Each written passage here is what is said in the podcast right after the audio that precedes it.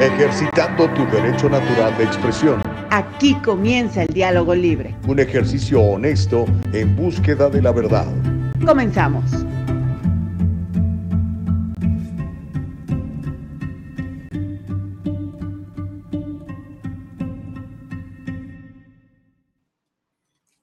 ¿Qué?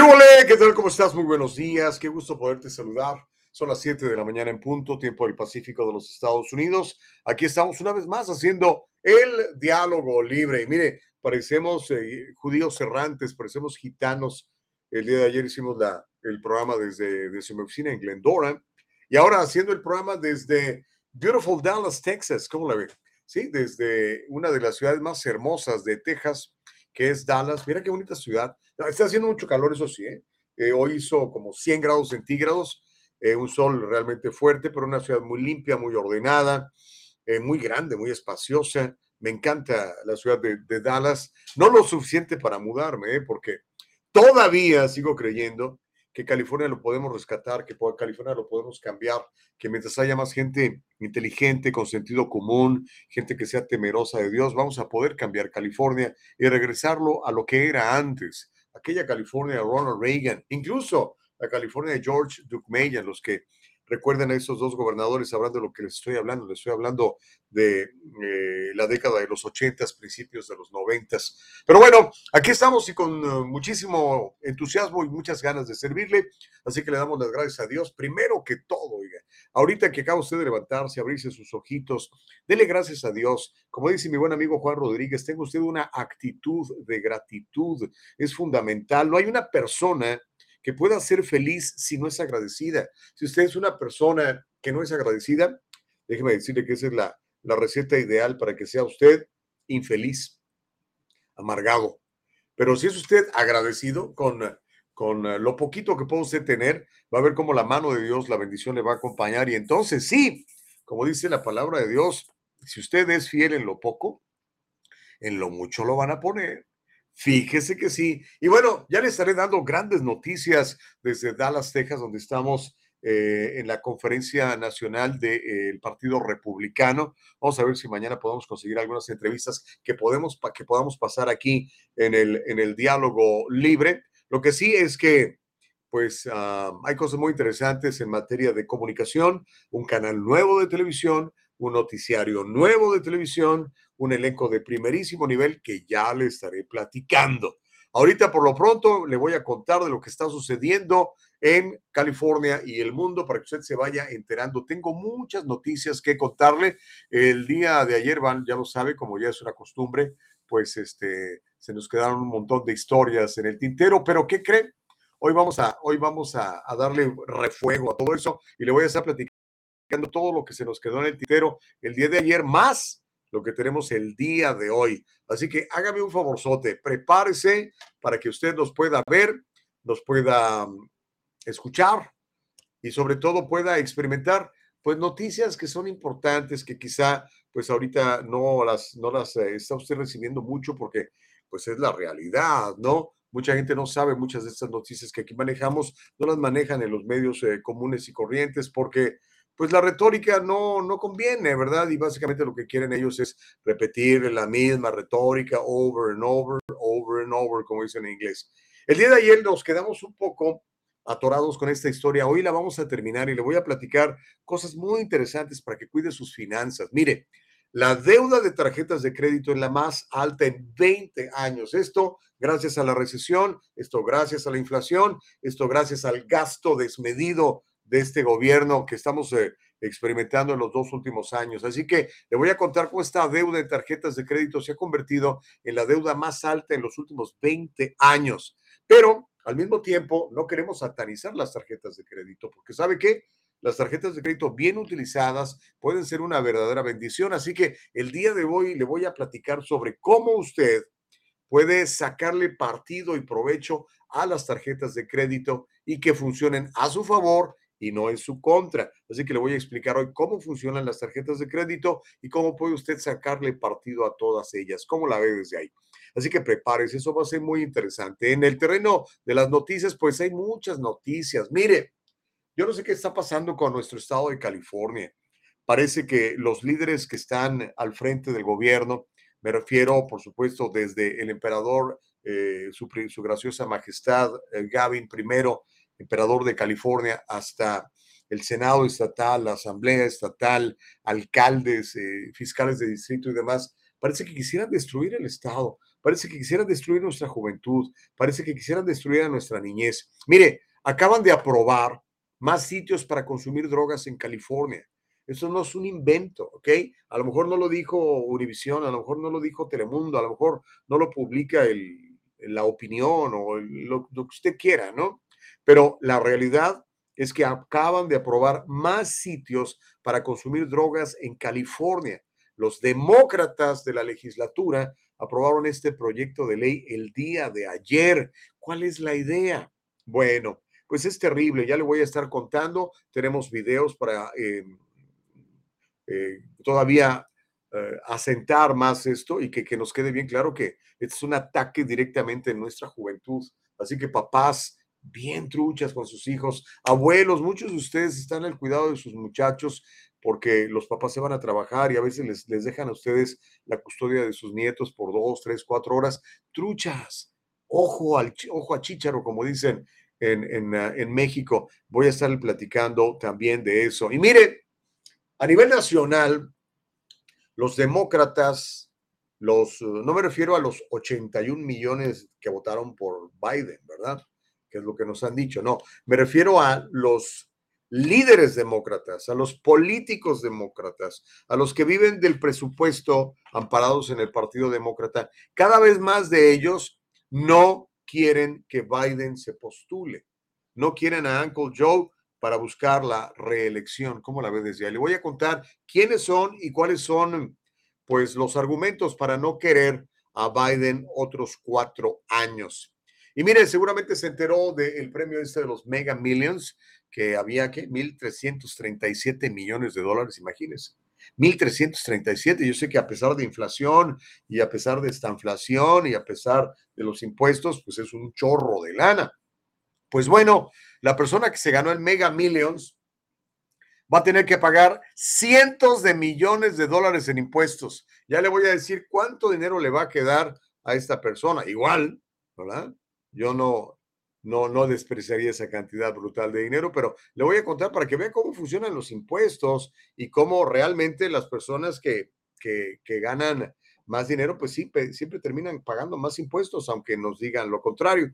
A lo mejor no en los porcentajes, pero sí en las cantidades. Ya le voy a contar cómo le fue al señor que ganó los Mega Millions y todo lo que va a tener que pagar de impuestos. Mientras tanto, no hace poco, eh, la ciudad de San Francisco, una de las ciudades más sucias, más violentas, más llenas de indigentes, más llenas de drogadictos, más llenas de gente loca en la calle, se deshizo de un terrible fiscal. Me refiero a el extremista marxista Chisabudín, puesto ahí por los dineros de George Soros, el mismo que puso a George Gascon en Los Ángeles. Bueno, en, San Francisco, a pesar de que son súper liberales, de que son súper demócratas, que son súper a favor de agendas bien progresistas, se hartaron del tipo y lo corrieron.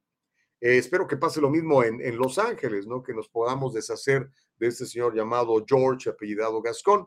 Pero lo que le quiero contar es que la nueva fiscal de distrito de San Francisco está buscando regresar a la ley y al orden y está reemplazando varias de las iniciativas que el malvado Hechiza Budín puso en práctica y que básicamente beneficiaban a los criminales y perjudicaban a sus víctimas. ¿Cómo la ve desde ahí? Le voy a tener los datos va a encantar la información porque, mire, es un rayito, un rayito de posibilidades, porque mire, si una ciudad como San Francisco, tan liberal, tan demócrata, tan socialista, tan en favor de agendas progresistas que destruyen nuestros valores, destruyen a nuestra familia, destruyen a nuestros hijos, se logró deshacer de un fiscal tan eh, nefasto como Chisabodín, ustedes que viven en Los Ángeles van a poder hacer lo mismo.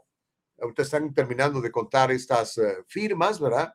Porque ahí sí las cotejan muy bien, sea la misma firma que corresponda. Cuando vienen las votaciones, ni identificación le piden a uno para votar, ¿verdad? Pero bueno, todo parece indicar que puede llegar a suceder lo mismo. Eso me llena de esperanza porque creo que al fin del día, los que creemos en la ley, en el orden, en la libertad, los que creemos en la democracia y lo que creemos y queremos mucho este país de los Estados Unidos de América, tenemos la oportunidad de regresar este país al camino correcto. Así que ya le voy a estar platicando de esto. Más historias le voy a contar, hablando de ciudades sucias, violentas. Le tengo la lista de las ciudades más violentas de Estados Unidos. Las ciudades más violentas de los Estados Unidos. Una de ellas es Nueva Orleans. De hecho, tengo un video eh, en donde va a poder usted eh, ver lo que es la ciudad de Nueva Orleans. Es este reportero que tiene una página de YouTube que lo único que hace es instalar una cámara en su carro y en la noche empieza a manejar y empieza a grabar todo lo que, lo que está sucediendo en las calles, las calles de Nueva Orleans. Eh, estuve en Nueva Orleans el año pasado, previo al huracán, y déjeme decirle que no me gustó nada. Se me hizo una ciudad muy sucia, una ciudad llena de, de drogas, una ciudad oscura, una ciudad rara. No, no, no me gustó el, el, vibe, no me gustó la, la vibra que tiene esa ciudad, pero a lo mejor soy yo. Seguramente usted que ha estado en Nueva Orleans le ha gustado mucho, sobre todo en la parte esta donde están los músicos de jazz, son extraordinarios, ¿no? Pero le voy a contar que Nueva Orleans es una de estas ciudades de las más violentas en los Estados Unidos y hay un común denominador entre todas estas ciudades violentas en los Estados Unidos. Todas tienen una administración demócrata, ¿ok? Todas. No hay una que digas, este es un alcalde eh, republicano o de otro partido. Voy a, voy a darle los datos y voy a decirle cuáles son, ¿ok? Y mire, este video que le voy a presentar tiene a muchos eh, realmente enojados, realmente molestos, realmente preocupados incluso, ¿no? Eh, porque mire, ahorita están muy de moda estos shows de, de los, uh, le llaman drag queens, son estos señores que se visten de mujer, pero muy recargadamente, con pelucas muy grandes, con ropa muy, muy bizarra, con maquillajes muy pesados. Pues bueno, estos shows de drag queens son populares en ciertos lugares, particularmente en antros, ¿no? En discotecas y cosas, bares y esto.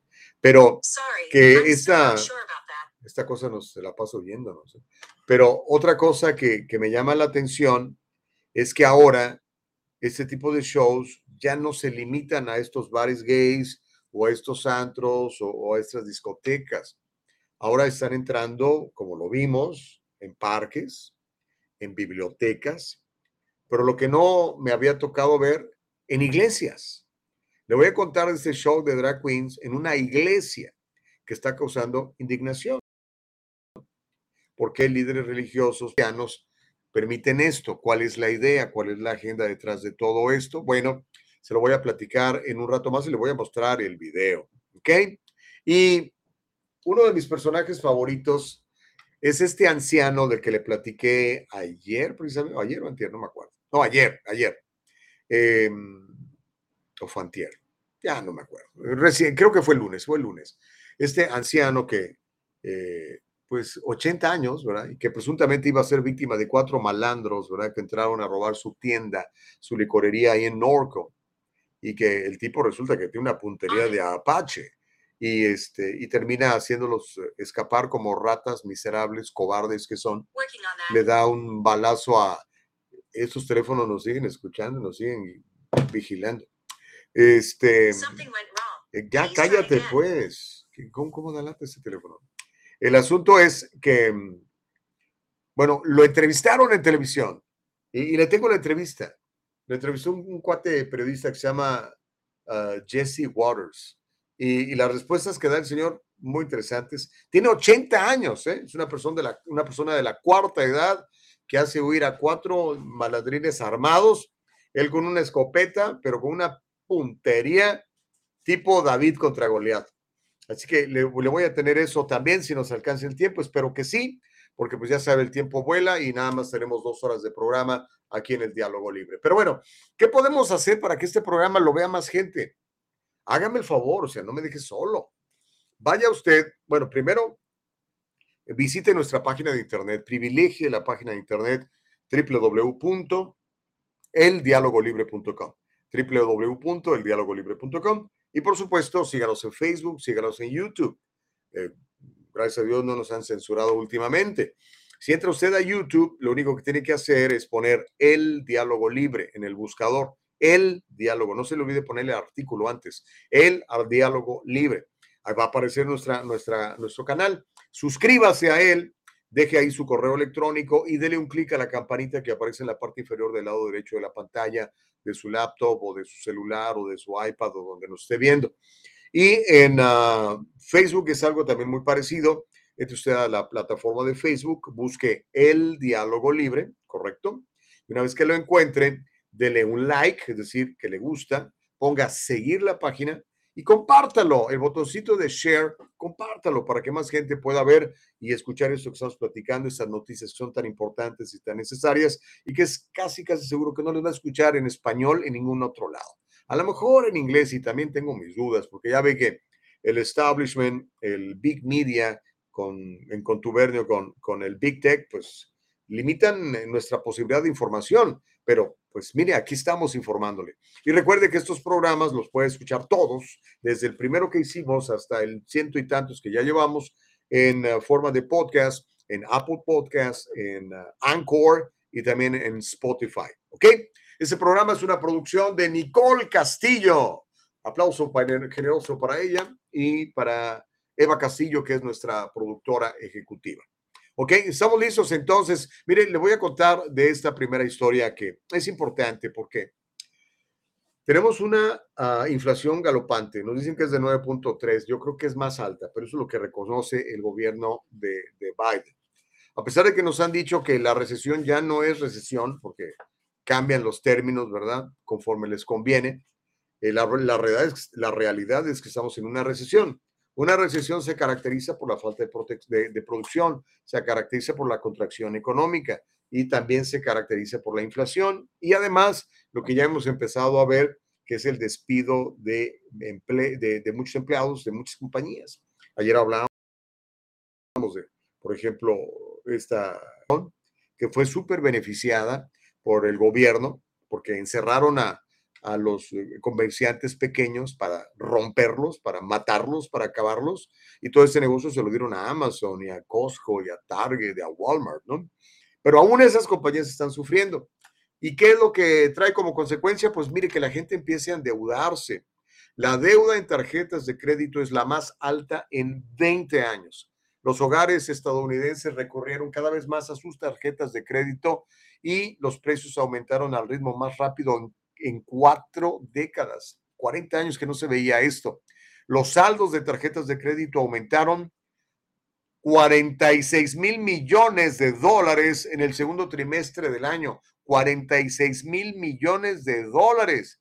Casi la misma cantidad de lo que Biden le ha mandado a Ucrania. ¿eh? Para que más o menos le vaya comparando y calculando. Pero vamos a ver este video le vamos a explicar lo que está pasando y después le voy a decir cómo sacarle provecho a las tarjetas de crédito y que en lugar de que usted termine pagando esos créditos revolventes de 18, 20, hasta 30%, lo he visto, pues mejor sáquele provecho a todo eso. Así que, mi querida Nicole Castillo, si tenemos el video, vamos a él y después terminamos de contar la historia. ¿Te parece? Recuerde que estamos en el diálogo libre. Compártanos, véanos y coméntenos. Venga, Nicole, que nadie te detenga.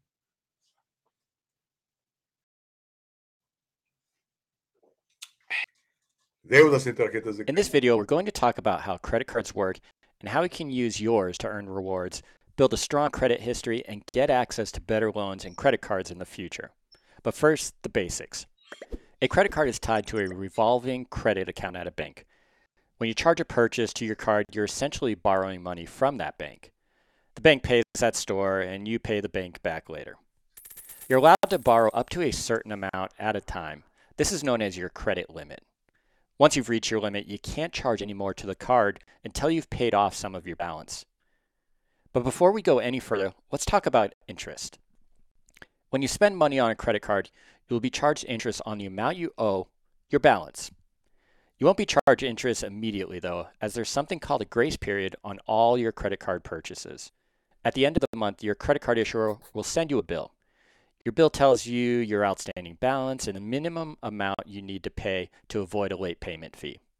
If you pay back your entire balance before the bill is due, you won't owe any interest.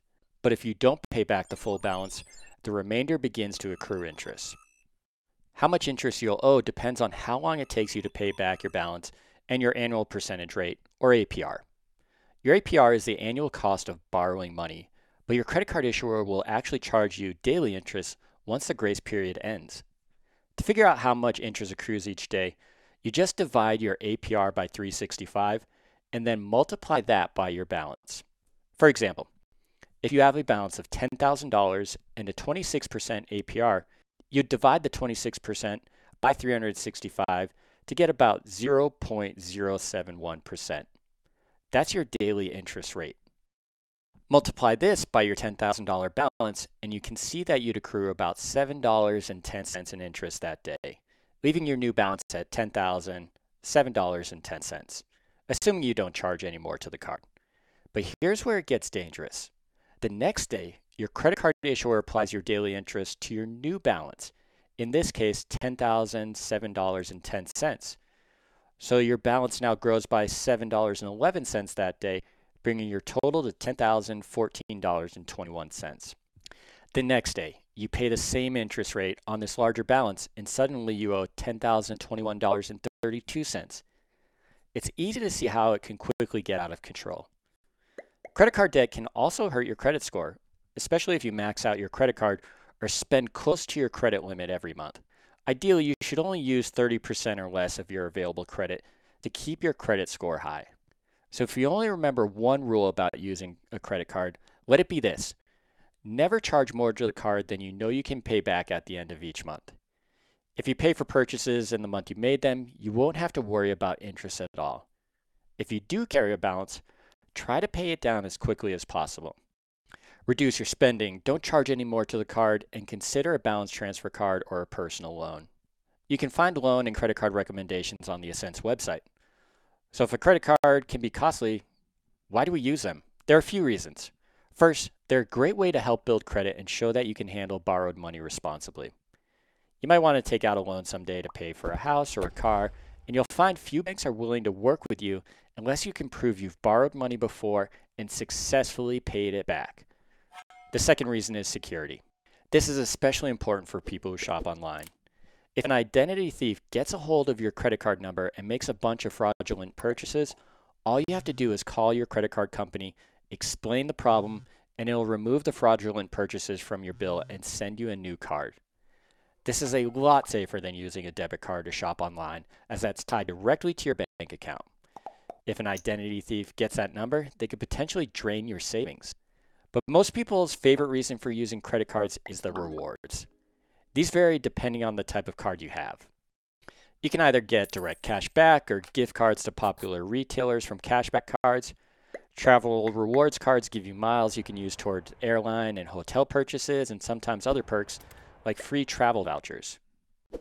Balance transfer cards have 0% introductory APR periods that are great for those who are trying to pay off their existing credit card debt or finance the cost of a new purchase with a 0% introductory APR for purchases. And then there are some rewards that are less well advertised, things like purchase protection, which will reimburse you if something you bought with the card is damaged or stolen. You can find a full list of benefits for a given credit card by reading through its cardholder agreement. If you want to get the most out of your credit card, you should choose one with the rewards you want that also matches your spending habits. Use this card as often as you can to earn rewards faster, but never lose sight of the bill that will come at the end of the month. It will almost always cost you more to carry a balance than you'll get from any rewards benefits, so you should avoid overspending at all costs. A credit card can be a great tool for building your credit, shopping safely online, and getting rewarded for purchases you are going to make anyway. But you have to use it responsibly, or it could end up making your life a bit more difficult. Keep these tips in mind when shopping with a credit card to stay out of debt and get the most out of your card. Bueno, la explicación es fantástica, ¿eh? Muy clarita. Si usted sigue esos pasos, le va a ir muy bien. El problema es que en este momento la gente, sobre todo la gente que vive con lo que se llama un fixed income, es decir, que no le ha aumentado el sueldo, ¿verdad? Que gana, por poner un ejemplo, gana, gana 5 mil dólares al mes, ¿ok? Su renta aumentó, la gasolina le subió, los impuestos le subieron. A esto súmele que el costo de la carne es más alta, más alto, la leche, los huevos, toda la canasta básica, ¿ok? Entonces, normalmente usted debería tener un, fondo de emergencia, tres meses de su sueldo por lo menos, seis idealmente, ¿verdad? Entonces la gente empieza a comerse ese fondo de emergencia y dice, bueno, pues para, como ahora estoy corto, 500 dólares en mi presupuesto porque la gasolina subió eh, de 3 dólares a 6, ¿verdad? Y ahora ya no me gasto 200 dólares de gasolina, ahora me gasto 400. Entonces eso va a incrementar su presupuesto, empieza usted a agarrarle sus ahorros. Eventualmente los ahorros se le acaban. Entonces, ¿qué empieza a hacer? Empieza a utilizar el crédito. Y si usted no paga esas tarjetas a tiempo, entonces ese beneficio se convierte en una maldición. Porque como ya vio, el crédito es revolvente. El crédito es compound interest, que le llaman en inglés. Entonces esta bolita empieza a agregar, agregar, agregar agregar y puede llevarlo a una bancarrota, puede llevarlo a un problema muy grave de economía. El aumento este año ha sido impulsado por la tasa de inflación, la más alta que hemos tenido en más de 40 años. El índice de precios al consumidor subió un 8% en el trimestre en comparación con el año anterior. Este es el mayor aumento desde el cuarto trimestre de 1981. ¿Quién era presidente en el 81? Creo que era James Carter, Jimmy Carter, imagínense, nefasto, eh, casi tan nefasto como el que tenemos hoy. Los precios de la gasolina alcanzaron máximos históricos en el periodo, pero también están impulsando el gasto. Los precios de los alimentos, usted ya se dio cuenta cada vez que va al supermercado, han subido en promedio un 10.4% en comparación con hace un año. 10.4%. Y su sueldo, sobre todo si trabaja, como le digo, en un fixed income, en un sueldo fijo, pues no le aumentaron 10.4%, ¿verdad? El gasto total del consumidor aumentó un 1%, 1.1% eh, nada más en junio, un 0.3% en mayo, un 0.5% en abril, vaya sumándole. Los ingresos no han seguido el ritmo de la inflación. Los salarios semanales promedio reales cayeron en 1% en junio, un 0.9% en mayo y en abril, en abril se mantuvieron estables. Las ganancias semanales en junio subieron en un 4.4% por debajo del nivel del año anterior después de ajustar por la inflación. Entonces, mire, la cosa está complicada, pero si usted aplica estos conocimientos, le va a ir bien. Ahora, ¿qué pasa? Me dice, Gustavo, es que vivo en un fixed income y no tengo más. ¿Qué puedo hacer? Ya hablé con mi jefe, le dije, oye, ¿qué onda? Eh, ¿Me subes el sueldo? Y el jefe me dijo, no, es loco. Tienes suerte que no te haya corrido porque mi negocio se ha contraído. ¿Qué es lo que tiene usted que hacer?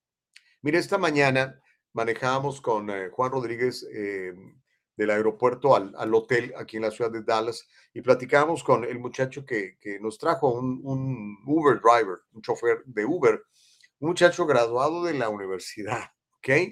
Que trabaja eh, en una chamba en la que él trabajó, en la que para la que él estudió, pero que no le alcanza el dinero y que necesita generar más ingresos, entonces hace Uber en, sus horas extras para generar dinero extra. Bueno, esa es la opción. Genere usted ingresos extra. Hay algunas cosas que puede usted hacer como esas. Hay otras un poquito eh, más fáciles quizá, pero que requieren que usted se prepare, saque una licencia, por ejemplo, saque una licencia de real estate y venda una casa al mes va a aumentar sus ingresos en unos 4, 5, 6 mil dólares a la, extra por mes, ¿no? O genere algo más. Lo importante es que usted tenga, que su trabajo tenga mayor valor en el mercado, ¿ok? Pero si usted sigue haciendo lo que siempre ha hecho, pues ya sabe, va a conseguir lo que siempre ha conseguido. Y entonces el problema es que nos volvemos amargados, nos enojamos y le echamos la culpa de todo al gobierno. Estoy de acuerdo, el gobierno es muy responsable de la situación económica en la que estamos viviendo, pero a pesar de todo, si usted tiene la información y escucha el diálogo libre, usted va a saber que tiene opciones. Así que, eh, como diría, ¿quién era? Germán Valdés, Germán Valdés Tintán, no se me desavalorine, échele ganas. Hay posibilidades, ¿ok? Bueno, vamos a seguir porque ya le expliqué este asunto de las tarjetas de crédito, ya le expliqué cómo funcionan. Eh, recuerde, eso es bien importante. Siempre vea cuándo es la fecha límite de pago. Es el último día que tienes para realizar el pago y para no caer en mora, en pagos eh, retrasados y en donde te entran todos los recargos y los ah, intereses. El truco para tener más días para pagar es hacer tus compras después de la fecha de corte con lo que vas a tener cerca de 50 días para pagar. Pero si pagas antes de la fecha de corte, vas a tener que liquidar tu deuda en cerca de 20 días. Sea inteligente, sepa exactamente cuándo es el día y límite, la fecha de corte y la fecha límite de pago. Y pague todo el balance. No deje nada, porque esos saldos insolutos traen altísimos intereses, ¿correcto? En cambio, si usted hace eso, va a empezar, como decía eh, el, video que le acabo de mostrar, pues a recibir eh, dividendos. Le pagan dinero o le dan millas para viajar o algunos otros beneficios, ¿ok? Y usted va pagando a tiempo todos esos saldos, eh, su, su FICO, su score crediticio, aumenta. Y no es lo mismo tener 650 puntos de FICO que tener 800, ¿ok? Bueno, continuamos en esto que se llama el diálogo libre. Y ahora sí, después de hablar de cuestiones económicas, eh, pues vamos a entrar a lo que calienta el chocolate, oiga. Mire, esta es, política y esta es la política de California.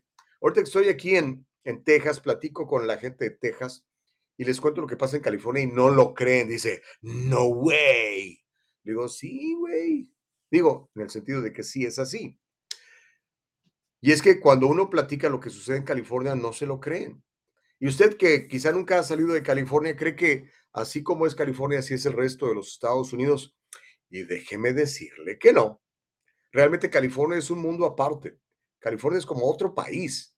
La gente cuando llega de otros estados a California dice, caray, aquí es así la onda. Sí, aquí es así la onda.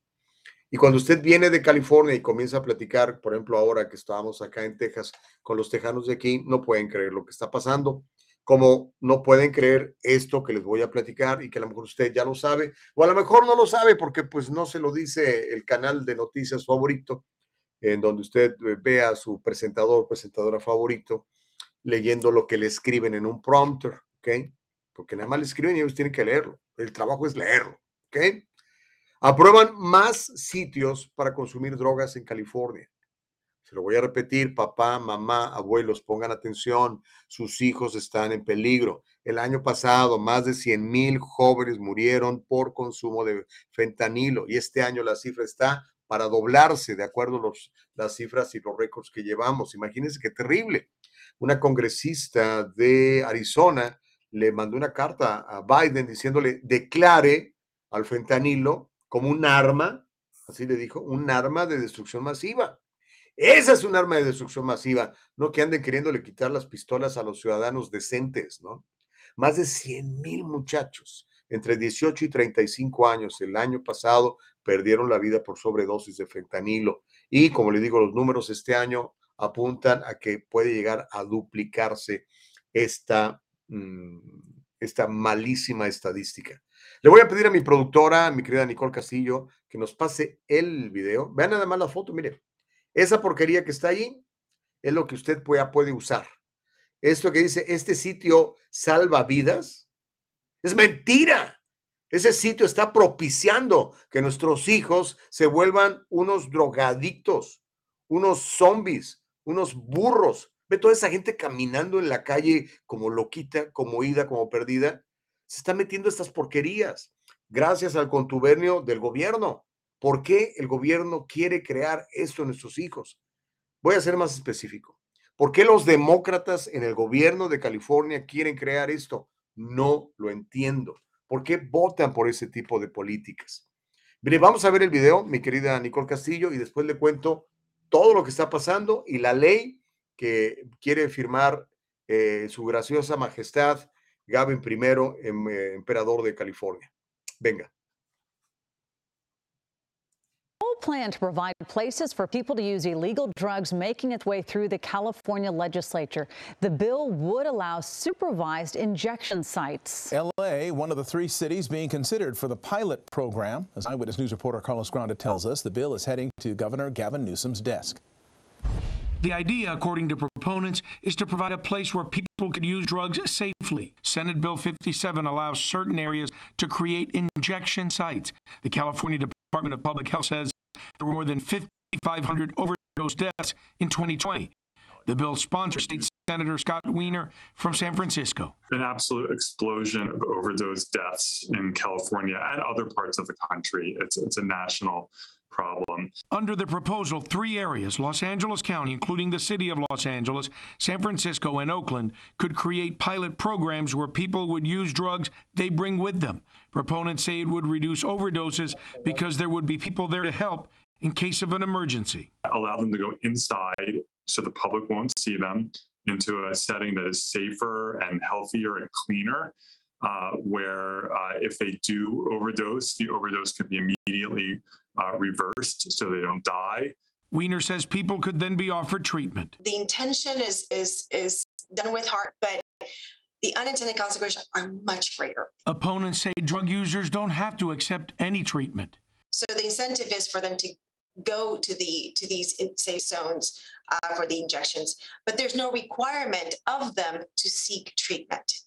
It's there to be offered as a referral, as a resource, but it's not required of them. Some worry this would normalize substance abuse. I'm not sure that many taxpayers would be in agreement to use their tax dollars to facilitate drug use. The bill is expected to be on Governor Newsom's desk by the end of this week. After that, he has 12 days to sign it or veto it. Hello, I'm Mark Brown. Get more great ABC. Bueno, ¿cómo la ve? ¿Le parece que el señor Scott Wiener, este tipo que defiende pedófilos, que defiende drogadictos, que defiende estilos de vida terribles que afectan a la familia y que dañan a nuestra juventud, está en favor de usted? ¿Usted cree que este señor Scott Wiener quiere lo mejor para sus hijos? Por supuesto que no. Ese tipo es un nefasto. ¿Cómo fue elegido? Pues alguien votó por él. Y el tipo tiene mucho poder y mucha influencia. Y se le ha pasado promoviendo leyes de este tipo. Se le ha pasado promoviendo leyes que eh, permiten la prostitución, por ejemplo, que permiten la pedofilia, que permiten que nuestros hijos se droguen seguramente in a safe way. ¿Qué le pasa a este tipo? Pero, ¿qué le pasa a usted, amigo elector, que pone estas, esta, esta clase de, de malandros encargados de hacer las leyes para el bienestar de la comunidad? Increíble, pero es cierto. Y como tienen una super mayoría los demócratas en California, pues mire, no sería raro, a mí no me extrañaría nada que su graciosa majestad, el emperador de California, Gavin I, la firme. Imagínense nada más. Recuerdo cuando platicábamos, esto era un proyecto de ley y lo comentábamos, me acuerdo, eh, el programa que hicimos con Juan Rodríguez en, en la radio esta que ahora es de George Soros. Este, y, y la gente decía, no puede ser, qué horror. Le pues esto está pasando. Además, me acuerdo que el, el, gerente que teníamos ahí decía, no, Gustavo, eres muy, muy exagerado, eh, eres muy parcial, tú debes de ser objetivo. ¿Qué más objetividad que esto, por el amor de Dios? Está sucediendo en nuestras narices, señoras, señores, y ustedes siguen votando por estas alimañas que realmente lo que quieren es destruirnos. Los demócratas en la legislatura de California aprobaron este proyecto de ley ayer para permitir la expansión de los sitios de consumo de drogas seguros. ¿Usted cree que hay un sitio de consumo de drogas seguro? Y esto, como ya lo vio, es en las principales ciudades y van a comenzar en Los Ángeles, en San Francisco y en Oakland. Tres de las ciudades que tienen la mayor cantidad de drogadictos, la mayor cantidad de indigentes, la mayor cantidad de gente viviendo en las calles, inyectándose fentanilo, metanfetaminas, heroína y demás. ¡Qué barbaridad! Ay, Dios mío, el proyecto de ley se llama SB 57 y ha descrito su propósito de la siguiente manera. Este proyecto de ley, hasta el primero de enero del 2028, autoriza a la ciudad y al condado de San Francisco, al condado de Los Ángeles, a la ciudad de Los Ángeles y a la ciudad de Oakland a aprobar entidades para operar programas de prevención de sobredosis. No dicen de prevención contra las drogas. No dicen vamos a ponerlos a hacer deportes, vamos a ponerlos a estudiar, vamos a ponerlos a leer la Biblia. No, dice prevención de sobredosis, ¿ok? Vamos a que te drogues, pero lo suficiente como para que no te mueras en el intento. Dicen también que va a proporcionar un espacio higiénico supervisado por personal capacitado, enfermeras, doctores, donde las personas que usan las drogas pueden consumir drogas preobtenidas, proporcionar suministros de consumo estériles para que no se les vaya a pegar el SIDA o alguna otra enfermedad, proporcionar acceso o referencias para el trastorno por uso de sustancias de tratamiento y que el personal del programa esté autorizado y capacitado para dar administración de emergencia en caso de un pasón por opiáceos. El proyecto de ley va a eximir a una persona, entre otras cosas, de responsabilidad civil, disciplina profesional o sanciones penales existentes, únicamente por acciones, conductas u omisiones de buena fe en cumplimiento de un programa de prevención de sobredosis autorizado por la ciudad o la ciudad y el condado. El proyecto de ley aclararía que la Junta Médica de California o la Junta Médica Osteopática de California están autorizadas a tomar medidas disciplinarias contra un titular de licencia en relación con la operación de un programa de prevención de sobredosis que viole la ley de práctica médica. ¿Cuál será esa ley de práctica médica? Que uno de estos doctores le diga al tipo, no te voy a, no te voy a, este, a vigilar mientras te drogas no te voy a cuidar mientras estás poniéndote un pasón, mientras estás matando tu cuerpo lentamente con drogas psicotrópicas que te van a traer pura perdición. ¿Qué le pasa a California? Sabemos que hay mala, mente mala. Este tipo, señor, señor, le dije, este tipo, el senador este Winner, es nefasto, es mala gente, mala persona, tiene malas ideas, quiere destruirlo. Pero, ¿y la gente que votó por este hombre? ¿Eso quiere? ¿Destrucción? ¿Caos? ¿Drogas? ¿Gente tarada caminando como zombie en Los Ángeles, en San Francisco? Parece que estoy viendo la película de Batman, oiga. Parece que es ciudad gótica, Gotham City. Pues eso está pasando. ¿Qué va a hacer usted ahora que ya lo sabe? Va a decir, bueno, a mis hijos no, porque yo los cuido. No, señores, esto está pasando y eventualmente nos va a tocar a todos sufrir las consecuencias de esto. De hecho, ya lo estamos sufriendo. Imagínense, estamos dedicando miles de millones de dólares a estas tonteras, porque todo esto se paga con sus impuestos y con los míos. ¿No sería mejor un programa de prevención de drogas? Un programa de rehabilitación, un programa de trabajo, un programa de deportes, un programa de lectura bíblica, de, lo que usted quiera algo que saque a estos muchachos de estas estupideces. Pero bueno, esa es la California en la que vivimos. ahorita que estoy en Texas, les le cuento esto a, la gente que veo acá y me dicen, Gustavo, estás exagerando, eso no puede ser posible. Bueno, ya veo que sí es posible y que la supermayoría demócrata está en favor de todo esto, porque seguimos votando por, por las mismas basuras de personas. No lo entiendo. Pero mire, hablando del Partido Demócrata, cada vez más líderes demócratas no quieren que Biden se postule. Cada vez más líderes demócratas no quieren que Biden se postule. Vamos a hacer una cosa, no hemos tomado pausa, mira, tenemos más de 40 minutos, hable y hable. Vamos a la pausa y cuando regresemos le voy a contar esa historia para que usted sepa lo que está sucediendo y pues nos preparemos Así que mi querida Nicole Castillo, productora, que nadie te detenga. Estamos haciendo el diálogo libre desde Beautiful Dallas, Texas. Eso es un calor que está haciendo.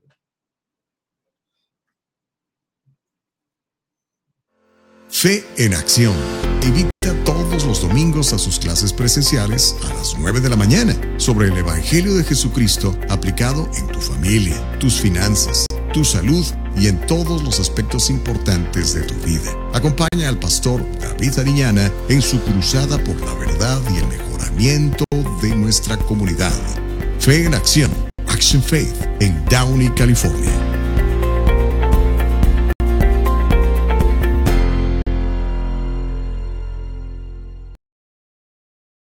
Bueno, pues continuamos aquí en el uh, diálogo libre Gracias por estar con nosotros. Ya saben que el diálogo libre se transmite todos los días, lunes a viernes, 7 de la mañana, tiempo del Pacífico, 7 de la mañana, tiempo del Pacífico, en nuestra propia plataforma de www.eldialogolibre.com, www.eldialogolibre.com, ¿ok? Ya sabe que estamos en Facebook, en YouTube, suscríbase a nuestro canal, busque el diálogo libre en YouTube, dele por favor eh, el botoncito a, suscribirse, ponga su correo electrónico y dele un clic a la campanita que aparece en la parte inferior del lado derecho para que le alertemos cuando estamos saliendo en vivo en YouTube. Y en Facebook algo parecido. Dele un like a la página de El Diálogo Libre. Siga la página y haga share, comparte, comparte este video. Y también le vamos a estar anunciando cada vez que estamos saliendo en vivo. Y ya sabes, este programa lo puede escuchar después en forma de podcast en Apple Podcasts, en Spotify, en Anchor, estamos en todos lados. O sea, no hay manera de que si usted quiere saber qué sucede en eh, su tierra y en el mundo, que no pueda usted escuchar y ver el diálogo libre. Pero bueno, antes de la pausa le comentaba sobre este asunto de, de el establishment demócrata. Ya ve que han hecho desastres en California hoy en día. Pero cada vez más demócratas, líderes demócratas, eh, oficiales electos demócratas, no quieren que Biden se postule. ¿Por qué no lo quieren? No sé si lo sienten viejo, no sé si lo sienten que se le va la onda, no sé si creen que ya está eh, decrépito o que tiene algún problema eh, de salud mental o cognitivo. Pero tenemos el video, vamos a platicar un poco sobre esto y después, si le parece, le cuento la historia completa y usted también eh, participe con sus opiniones aquí en el Diálogo Libre. Déjeme saber si le gusta, usted que es demócrata, usted que fue de los 81 millones de votos que tuvo Biden, si este, está en favor de, que se vuelva a postular o si como alguien dice por ahí, no, usted ya hizo su chamba, lo que queríamos era evitar que Trump se reeligiera. Vamos a ver este video y platicamos un poquitito más sobre lo que está pasando.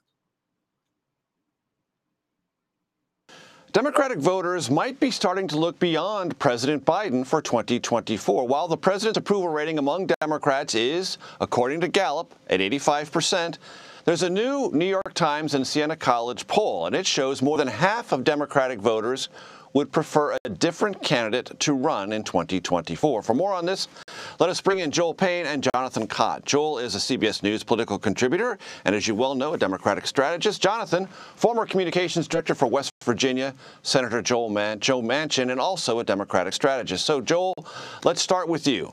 New York Times Santa College poll is one poll, I grant you, but it found that 64% of Democratic voters said they do not want President Biden to run again in 2024. First of all, do you believe that?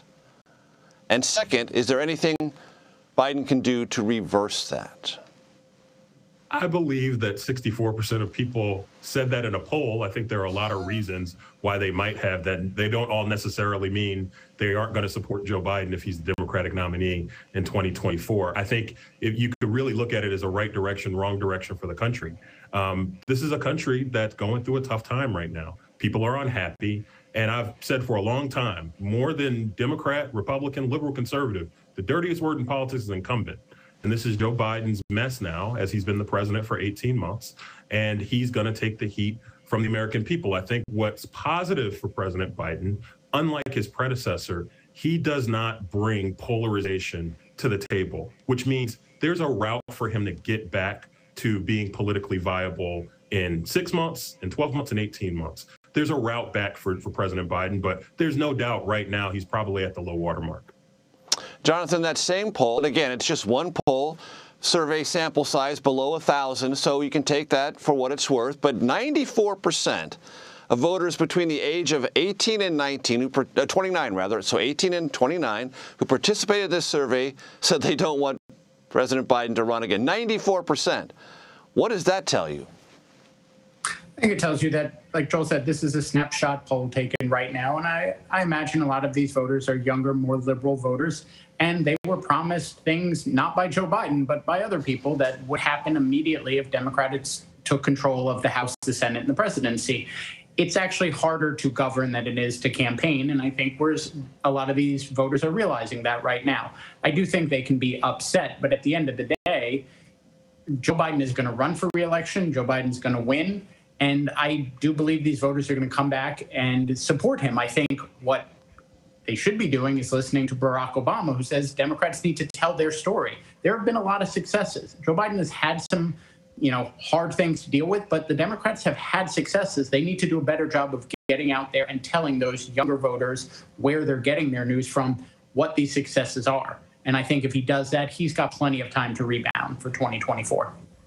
Joel, as you well know, President Biden often says, don't judge me against the Almighty, judge me against the alternative. And for the purposes of this conversation and the poll that we continue to talk about, the alternative is former President Trump. And despite all this terrible news in the poll for President Biden, he still beats former President Trump. What do you make of that?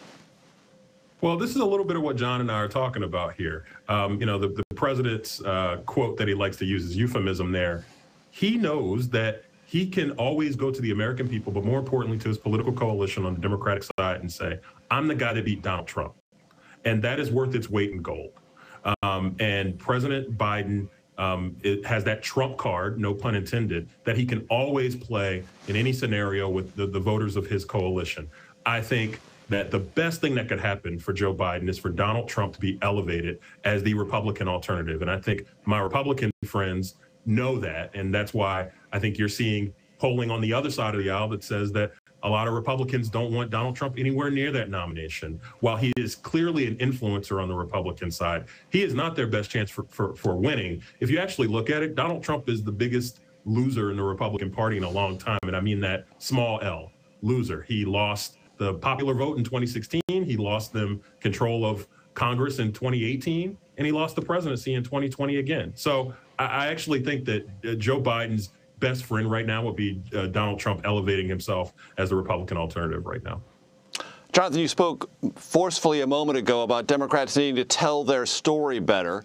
You know, because of your experience working with Senator Manchin, that there's just a few legislative days left in this midterm calendar year. Is there anything legislatively you think Democrats need to do, in addition to what they've already done, to turn around what appears to be kind of waning support for the president and his agenda among Democrats?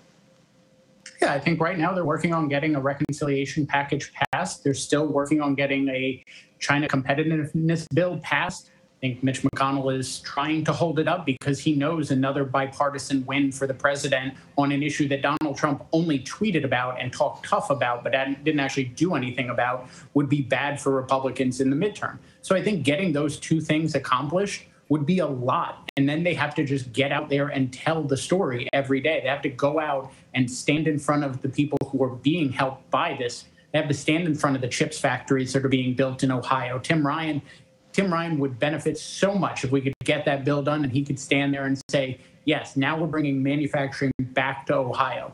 That would help Democratic voters, but it would also help Democratic incumbents and challengers up in 2022.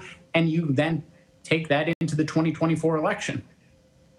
Joel Payne and Jonathan Cott, we thank you very much. Ay, Dios mío, bueno. Eh, eh, el asunto es que yo creo que estos cuates ni ellos mismos se creen sus propias mentiras, ¿no? Eh, estamos de acuerdo con ellos en que, pues, los demócratas no, no quieren a Biden. Me refiero a los líderes demócratas. Ahorita le voy a dar nombres. No lo quieren. No, no lo quieren como candidato casi el 70% de los líderes electos del Partido Demócrata no quieren que se postule otra vez eh, este Uncle Joe, no lo quieren. ¿Por qué? Bueno, saben que el señor no, está bien, está, está muy cansado, no está bien. Y ojalá algún día le hagan un examen cognitivo, porque yo creo que sí tiene serios problemas de, de demencia, desde mi punto de vista. Puedo estar bien equivocado, pero eso parece ser. Entonces, en eso por lo menos estamos de acuerdo con estos señores. Y a todo lo demás que dicen que, que, el, sueño dorado de, los demócratas o de Biden sería que eh, Trump se postule porque le ganarían otra vez. Mm, yo creo que tengo mis dudas. Si así fuera, no lo estarían molesto y molesto con este asunto del 6 de enero, tratando de, de, que nunca se vuelva jamás a postular. Le tienen pavor los, y no nada más los demócratas, el establishment, los republicanos, el famoso Rhino, el Republican in name only, lo detestan, le tienen miedo. Esa es la realidad. Y bueno, este, ahora que estoy acá en Dallas, me invitaron a, la Convención Nacional del Partido Republicano, aclaro que no soy republicano, soy independiente, no estoy registrado en ningún partido. Eh, es posible, todavía no lo han confirmado, pero es posible que el keynote speaker sea precisamente Donald Trump, el presidente número 45. Ya le contaré sobre eso. Lo que sí le puedo contar es esto. Al menos seis prominentes demócratas han optado por ir a lo seguro y no expresar, no expresar su apoyo a, el, Joe Biden para explicar a las elecciones intermedias en noviembre. Si bien los votantes se han enfadado con Biden, como no? Imagínense cómo está el país. Y, nosotros mandando dinero a Ucrania, miles y miles de millones de dólares. El 64% de los demócratas no apoyan la reelección de Biden en el 24. Los candidatos de mitad de periodo siguen el ejemplo de su electorado por temor a que apoyar al líder del Partido Demócrata los perjudique en sus elecciones. Están tratando de desmarcarse, que no me relacionen con Biden, porque si me relacionen con Biden me van a relacionar con el abandono cobarde de las tropas en Afganistán, los miles de millones de dólares que dejamos en armamento por allá. Nos van a relacionar con la hiperinflación, nos van a relacionar con los altos costos de la gasolina, con los altos costos de la comida, con el pésimo manejo de Ucrania, con todo lo que está pasando. ¿ah? Entonces dicen, no, no, no, no, no. Biden no me endoses, Biden no hables de mí, yo me desmarco. ¿Ok? Y eso está muy claro. Una encuesta de CNN, que es la, la, plataforma de propaganda del Partido Demócrata, del 27 de julio, dice que el 75% de los votantes demócratas quieren que Biden sea reemplazado en la boleta presidencial del 2024. 75 de cada 100 demócratas. ¿Cómo la ve desde ahí? Así que las esperanzas de Uncle Joe de retener el apoyo a la reelección llegan a un punto crítico porque, mire, Jerry Nadler, este poderoso demócrata por Nueva York, y Caroline Maloney, otra demócrata congresista por Nueva York, se negaron a expresar su apoyo a Uncle Joe en el debate primario para el Distrito 12 del Congreso de Nueva York.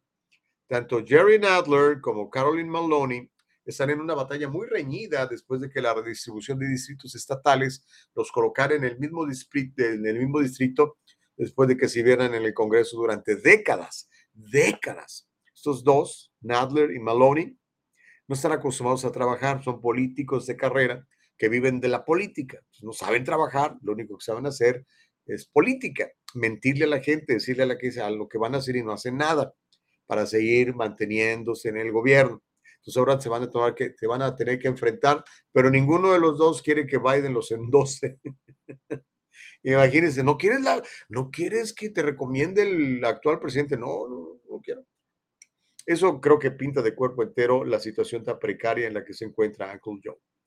Pero en fin, vamos a ver eh, qué termina este asunto de los demócratas. Sabemos que el emperador de California, su graciosa majestad Gaby I, él quiere ser candidato. Él sueña con ser presidente del país y convertir a todo el país en California. Uy, asústame, Panteón. ¿Se imagina? Con lugares así donde la gente se pueda drogar seguramente, con todos estos indigenalidad, con todos estos altos impuestos, con el critical race theory y la enseñanza de sexual y de género a nuestros niños desde kinder o sea, pura cosa positiva. Él se la dejó de tarea. ¿Cómo la ve desde ahí? Pero bueno, hablemos de otras cosas. Mire, ya ve que hace días, eh, es más, me acuerdo que hasta este, ahí en, la oficina de El Triunfo con mi compadre amigo Carlos Guamán, eh, nos juntamos todos, oye, pon 20 dólares y vamos a comprar eh, los boletos estos del Mega Millions. Yo la verdad no me gusta comprar lotería, me parece que es tirar el dinero, no creo en eso. Yo creo que la única manera de crear prosperidad es trabajar, trabajar bien, generar ingresos de manera honesta, apartar por lo menos un 10-15% de los ingresos, invertirlos en fondos indiciados a 15, a 20 años. Entonces sí, tenemos riqueza. Es la manera como yo la veo. Inversión. No, no creo en eso de que compro la lotería y le raspo aquí y ya me gané una lana. Eso es para mí son pamplinas, ¿no? Pero respeto, si usted le gusta hacerlo, que nadie lo detenga. El asunto es que nos juntamos todos y ándale, pues ahí están 20 dólares, puse yo, 20, ¿qué No sé, creo que entre toda la oficina juntamos como 300 dólares para ir a comprar boletos del Mega Million. Por supuesto, no nos los ganamos, por eso estoy aquí en Dallas, en lugar de estar en mi en la Riviera Francesa o a lo mejor en las costas de Capri allá en Italia. Pero lo que sí le quiero contar es que el que se ganó los Mega Millions, pues sí se ganó un chorro de lana, pero de los 1.337 mil millones, 1.337 mil millones que se ganó, le voy a contar cuánto va a tener que pagar de impuestos. Pero primero, vamos al reporte para que veamos eh, dónde cayó el premio y quién se llevó toda la lana. Y ahorita le cuento todo lo que le va a cobrar el Uncle Sam, el IRS, esta persona que se ganó esa brutal cantidad de millones de dólares. ¿Cómo la ve? A ver, mi querida Nicole Castillo, échate el video mientras eh, platicamos un poquitito más aquí en el Diálogo Libre. Ya saben, estamos en Spotify, estamos en Anchor, estamos en Apple Podcasts y por supuesto nos puede usted siempre ver en nuestra plataforma de www.eldialogolibre.com, www.eldialogolibre.com. Y ya saben que estamos en YouTube, Facebook, y ahí nos puede también ver y escuchar y comentar. Así que vamos a ver este pequeño reportito sobre esa brutal cantidad de dinero que se repartió en ese concurso que le llaman Mega Millions. Es cortesía del Canal 3 de Filadelfia. A ver, venga, mi querida Nicole. Breaking news, now someone has won the estimated 1.2 billion dollar Mega Millions jackpot. Lottery officials say there is one, just one winning ticket, and it was purchased in Illinois. It's the second largest jackpot in the 20-year history of that game. The ticket machines, as you can see here, were busy at this 7-Eleven in Center City yesterday as several people tried to pick the winning numbers. But if you didn't buy a ticket, if you did, I should say, don't throw it away just yet. You could still win some cash if you matched just some of the numbers. So here are the winning numbers one more time this morning. They are 13, 36, 45, 50. 67, and the mega ball is 14. Eh, desde ahí. Ok, ahora es grosera de todo esto de los impuestos. El ganador de estos 1.337 mil millones de dólares, que al final eso fue el, total de, del dinero que se juntó, va a pagar una fuerte factura de impuestos en abril del próximo año. No los va a pagar ahorita sino que le van a dar una forma 1099 donde dice, tus ingresos en el 2022 fueron de 1.337 mil millones de dólares. De esto me tienes que pagar impuestos. La persona que compró el boleto ganador en una gasolinera Speedway en, ah, en Illinois, en, en Plain, Illinois, todavía no ha sido y probablemente nunca lo será porque, pues, imagínense, no quiere que sepan porque después todos le van a pedir prestado, ¿verdad? la ex esposa le va a pedir a Limón y quién sabe cuántas cosas más. Bueno, el asunto es que este ganador, la ley estatal no exige que el propietario del boleto ganador revele su identidad para cualquier premio. Así que como Illinois no exige que se identifique, pues nunca vamos a saber si él no lo quiere decir. Lo más probable es que no lo diga. Sin embargo, el que compró el boleto ganador va a tener que decidir si se lleva a casa una cantidad en cash, que serían 780 millones y medio de dólares, 780 millones de dólares en un pago único, o se lleva el premio completo, pero pagando en una anualidad durante 30 años. La mayoría de los ganadores de la lotería terminan aceptando el pago de la suma global, que dice, dame toda mi feria. Nada que a 30 años, porque a lo mejor me muero y después quien va a disfrutar esta lana es el Sancho Panza. Sin embargo, el ganador probablemente no deposita los 780 millones y medio completos en su cuenta, ya que va a tener que pagar una retención de impuestos de el 24% de acuerdo a la revista Forbes. El IRS, el Internal Revenue Service, se quiere quedar con el 24% de ese dinero, o sea, sé que el ganador en realidad le van a quedar 593 millones de dólares. Es un chorro de lana. O sea, tiene el dinero para que garantice la estabilidad económica de todas sus generaciones, si lo utiliza inteligentemente. Pero está comprobado que la gente que gana la lotería en unos cuantos años, cuatro o cinco, vuelve a estar tan pobre o más que antes de ganarse la lotería. ¿Por qué? Porque no saben utilizar el dinero, porque no saben hacerlo crecer. Y generalmente lo único que empiezan a comprar son pasivos. Recuerde que no se trata de comprar pasivos, se trata de adquirir activos, que es un activo lo que te da dinero, que es un pasivo lo que te quita dinero. Entonces, por ejemplo, esta persona tiene 593 millones de dólares ya libres de impuestos y lo primero que hace es comprarse una mansión de 30 millones de dólares en Malibu, ¿no? Imagínense lo, nada más los property taxes, los impuestos de propiedad que tiene que pagar una mansión de 30 millones de dólares. Imagínense el costo de mantener una mansión de 30 millones de dólares. Nada más las, el recibo del agua, ¿no? No sé cuántos cientos de miles de dólares serán al año. Más aparte, todo lo demás. O sea, es una estupidez hacerlo, ¿no? A generando ingresos.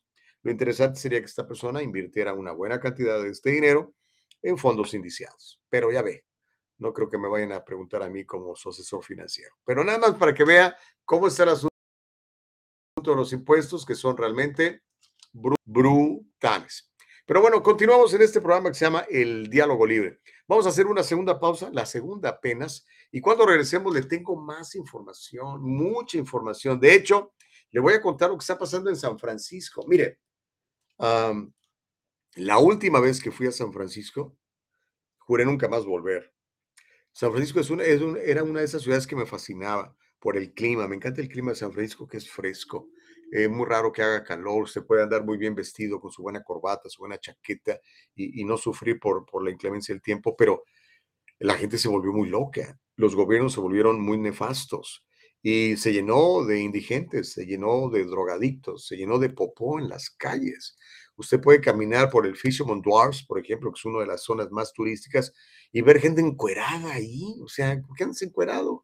Pues es que me lo permiten, ¿no?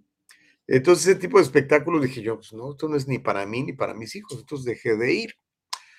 Eh, y San Francisco realmente, a pesar de que tiene un estilo de vida muy caro, porque es carísimo San Francisco, si nos quejamos del alto costo de, las, de la vivienda en Los Ángeles, por ejemplo, donde el promedio ya de una, de una casa habitación de tres recámaras y dos baños está sobre los 800 mil dólares, eh, en San Francisco es un millón doscientos mil, un mugrero de casas bien chiquito ya no digamos una casa bien puesta, ¿no?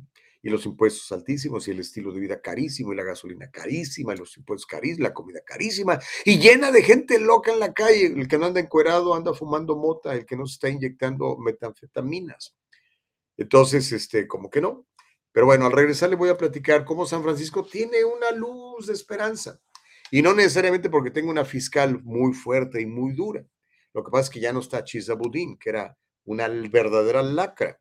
Se deshicieron los franciscanos, los san franciscanos de él, y ahora pusieron otra señora, que igual es demócrata, igual es liberal, pero no parece estar tan loca como este señor. Ya le voy a platicar qué es lo que está haciendo y cómo está proponiendo regresar un poco a San Francisco hacia la ley y el orden. Hacemos la pausa y regresamos muy rápido. No le cambie, este es el diálogo libre.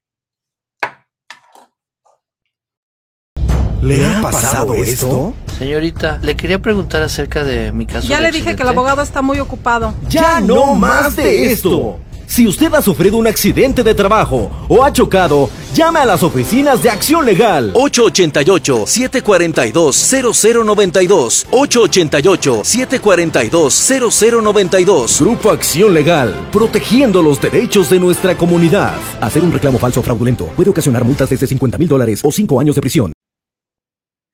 Sale y vale, regresamos en esto que se llama el diálogo libre. Oiga, este, no se le vaya a olvidar el próximo 18, 18 de agosto. Vamos a estar en la ciudad de, Santa Ana, ¿eh?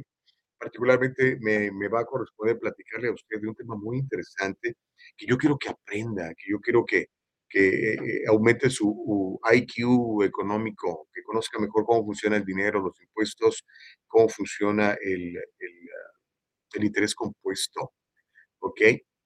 Así que póngase, póngase, póngase eh, trucha. Este, ¿qué, quieres, ¿Quieres pasar el comercial? Ay, pues pásalo, mi querida Nicole Castillo. Y ahorita les cuento un poquito más. La productora quiere 18 de agosto es la fecha. Ustedes y nosotros nos vamos a ver en el triunfo financiero. No deje pasar esta gran oportunidad porque mire, hay tres grandes panelistas Carlos Guamán, platicándole sobre cómo superar la crisis y que su negocio salga adelante a pesar de cualquier recesión. Número dos, tiempo de cambio. Javier Madera Camacho, ese tremendo empoderador de negocios, viene a platicarnos sobre cómo salir adelante a pesar de cualquier circunstancia. Y su servidor Gustavo Vargas le voy a hablar sobre cómo proteger su dinero contra la inflación y contra los impuestos y generar grandes retornos. ¿Le interesa? La cita es el 18 de agosto, 6 de la tarde, en el Triunfo Corporation. Para registrarse, llámenos 714-953-2707. Grandes oportunidades de conocer a emprendedores como usted. La cita es además es completamente gratis. Le esperamos entonces. Acompáñenos 18 de agosto en el Triunfo Corporation. Nos encontraremos aquí. Bueno, ahí está la información que le iba yo a compartir eh, en, ese comercial. Gracias, mi querida Nicole Castillo. Y antes de irnos a la pausa, le platicaba yo de, de este señor nefasto llamado Chisa Budín. Eh, me dice Nicole, y sí lo anunció el tipo este, ¿eh? anunció que va a regresar, se va a volver a postular para el mismo puesto. Y dice Nicole Castillo, vas a ver que van a votar por él. Bueno, como dicen en inglés, ¿no? Fool me once, my is, is, your is your fault. Fool me twice is my fault. ¿Ok? Entonces, aquí está este señor, mire. Es, y tan serio que lo ve, ¿verdad? Mira, hasta parece gente decente, su traje, su corbata, camisa blanca, la barbita recortada, bien peinado. Pero es un infame. No, Dios nos libre de este señor. Bueno, particularmente a los sanfranciscanos. Eh, sí, y sí anunció que, que, se va a volver a postular ahora que vuelva a haber elecciones. Ojalá los sanfranciscanos no sean tan melolengos. Y yo creo que, yo creo que no. Le voy a explicar por qué. Porque la, la nueva uh, fiscal de distrito acaba de anunciar cambios y varias tonterías que hizo este señor Chisabudín. De hecho, si nos pasas el, el video, mi querida Nicole Castillo, de, donde esta señora, eh, la nueva fiscal, se llama Brooke Jenkins, habla qué es lo que, lo que va a hacer y qué es lo que está haciendo y cómo está tratando de regresar la ley y el orden de nueva cuenta a San Francisco. ¿Se acuerda de aquella serie? Se llamaba Las calles de San Francisco, The Streets of San Francisco, salía Michael Douglas. Esa era una ciudad bonita, limpia, ley y orden, cuando los ciudadanos respetaban a la policía, cuando la, policía, eh, este, pues ahora sí que era valorada. Hoy en día les escupen, le mientan la madre, los golpean, o sea, estamos mal, ¿no? Sobre todo en esas ciudades tan, tan liberales, tan demócratas, ¿no? Pero vamos a, vamos a ver el video de Brooke Jenkins platicando y ahorita le cuento qué es lo que está haciendo para recuperar un poco la ley y el orden en esa ex bella ciudad que hoy está convertida en un nido de drogadictos y de suciedad. Venga. We have to make changes now to save lives. And that is why I am here today to announce my new policy for the district attorney's office and how we are handling drug cases. San Francisco DA Brooke Jenkins is changing how her office will punish drug dealers. Under the current policy, anyone arrested with more than five grams of drugs could be referred to the city's community court and potentially not face any jail time at all. Yeah, well, Jenkins now says she is changing that policy and she's going to issue harsher punishments for anyone caught drug dealing. But as uh, KRON4's Hazik Madyoun reports, some city officials argue the policy could lead to jailing people who are not guilty of drug crimes. The war on drugs, in large part, was also focused on the users of drugs. Um, and that is not what I am announcing today. Today, it's about those who are selling drugs. At this press conference, San Francisco District Attorney Brooke Jenkins announced a new policy for holding drug dealers accountable. Fentanyl dealers being the number one targets because. For the past year or more, the previous administration did not obtain a single fentanyl sales conviction, despite, as I said, 1,500 overdose deaths since 2020. The DA's new fentanyl drug policy includes a possession limit of 5 grams, a criminal charge enhancement for selling fentanyl within 1,000 feet of a school, and pretrial detention in extreme fentanyl drug dealing cases. The district attorney also revoked over 30 open plea offers. By revoking these plea offers, I will be seeking felony char- felony charges for them to plead to, and some of these offers will now include jail time. Normally, you're able to say, don't take this deal. According to the San Francisco Public Defender's Office, the average trial date is delayed over 174 days, with 78 felony cases within the last two years still waiting for a date in court, which Public Defender Mano Raju says is a violation of the constitutional rights to a speedy trial and motivation for some defendants to take that offer from the DA as opposed to waiting behind bars. Which makes it much more difficult to encourage clients to not take deals, and that leads to wrongful convictions, which happen every single day in courtrooms across this country, but it's even more likely to happen in a scenario where you don't have a date certain for your jury trial. However, District Attorney Brooke Jenkins remains focused on keeping her word to San Francisco voters. I promised San Francisco that we would restore public safety, and that is what this new policy is intended to do. In San Francisco, Hazik Madyun, Cron 4 News. Imagine what would happen. ¿Cómo la ves desde ahí? Bueno, aún así, esta gente de San Francisco no aprende, ¿no? Como le digo, eh, vienen de, de librarse de este tipo, Budín, por relativamente récord, consiguieron las, las ah, eh, firmas necesarias para poder forzar esta elección especial y deshacerse de este tipo. Ahora tienen a esta nueva ah, fiscal que anuncia medidas un poquitito mm, menos descabelladas, ¿verdad? Y aún así hay gente que dice, no, es que no queremos equivocarnos, no queremos meter a la gente pobre en la cárcel. Óigame, ah, si el tipo es un criminal, tiene que estar en la cárcel. Punto. La fiscal de distrito de San Francisco que reemplazó a Chisa Budín está revocando docenas de acuerdos de culpabilidad otorgados por Budín. Ese comunicado de prensa, eh, dado a conocer precisamente ayer, la fiscal de distrito de San Francisco, que se llama Brooke Jenkins, la, la acaba usted de ver, anunció que había revocado más de 30 acuerdos de culpabilidad de Budín, su predecesor, su ese tipo de extrema izquierda, que había ofrecido a los infractores de drogas durante su administración. Los cambios fueron parte de una política más amplia revelada por eh, Brooke Jenki- Jenkins, que prohíbe que los traficantes de drogas arrestados con más de 5 gramos de drogas fueron remitidas al llamado Tribunal de Justicia Comunitaria de la ciudad. También impondrá cargos mejorados para los traficantes arrestados dentro de los mil pies cercano a una escuela, porque van a envenenar a los niños. Y potencialmente buscaría la detención preventiva para los traficantes de fentanilo. Esa cosa que está matando a cientos de miles de nuestros jóvenes en las calles de Estados Unidos.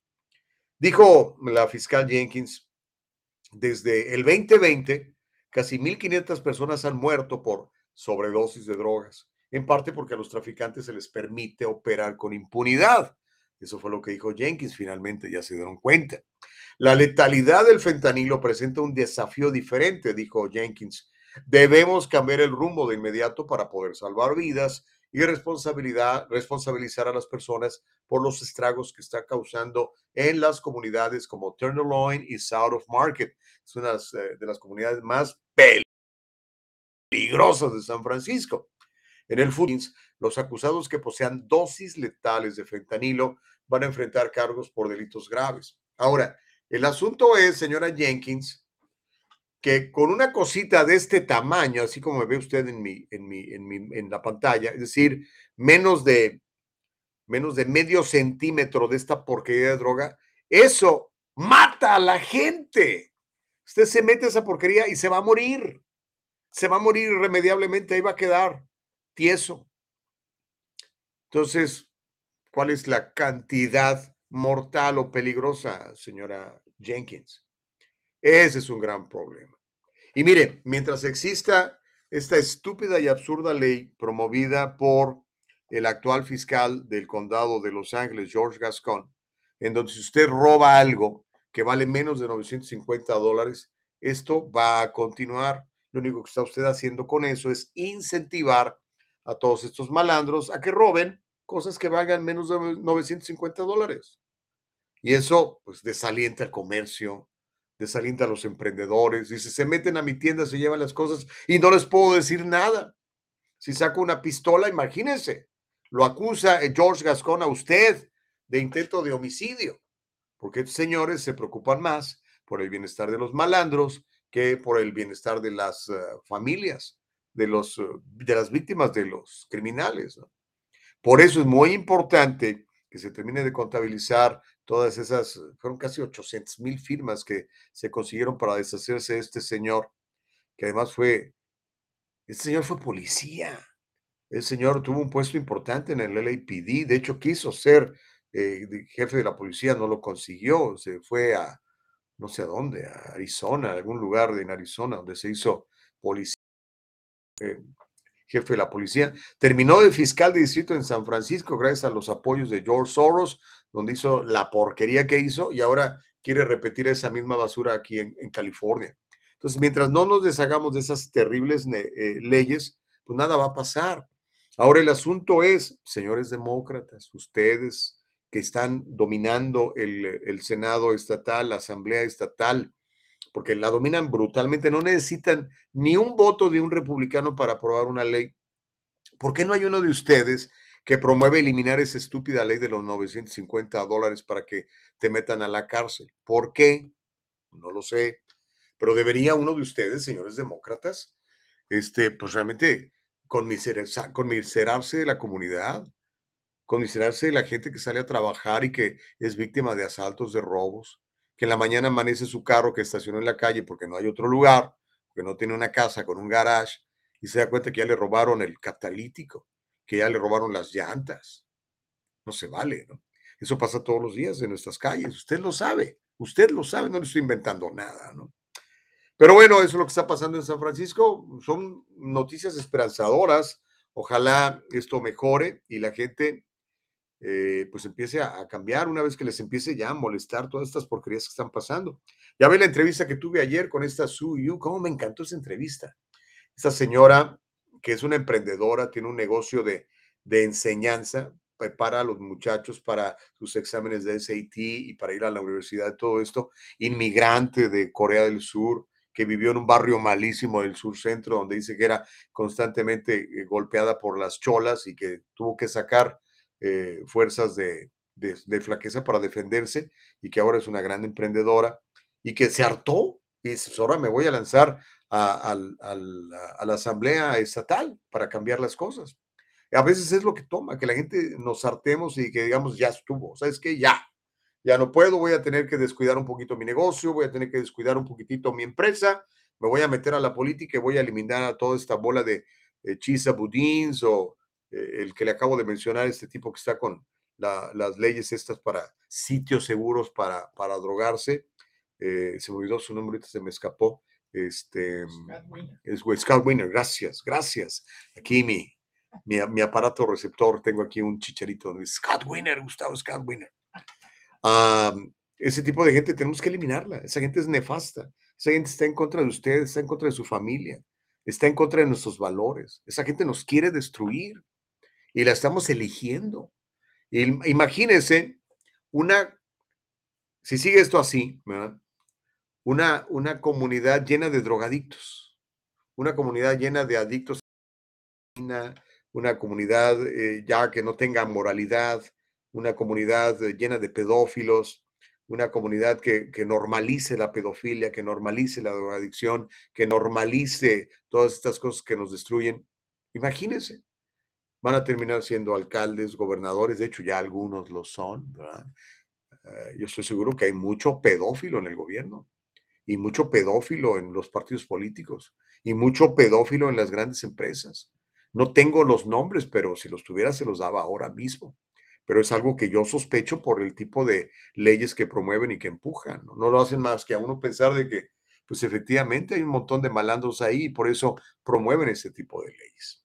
Pero en fin, ya está usted al tanto, ya le dije, ya está pasando, por favor no diga que no le avisé, póngase las pilas porque no queremos que sufra, no queremos que tenga un hijo que se le muera por un pasón de metanfetamina, por un pasón de fentanilo, no queremos que su hijo sea violado por otro tipo y como son 10 años de edad de diferencia, no se le hagan cargos por pedofilia como es otra de las leyes que aprobó este señor Scott Wiener, ¿no? O sea, ¿en qué cabeza cabe? Tienes que ser realmente muy perverso, muy malvado, muy mala entraña para querer empujar ese tipo de leyes disfrazándolas, disfrazándolas, eh, disfrazándolas de, positivas, de, ser, eh, no sé, igualitarias, de ser inclusivas.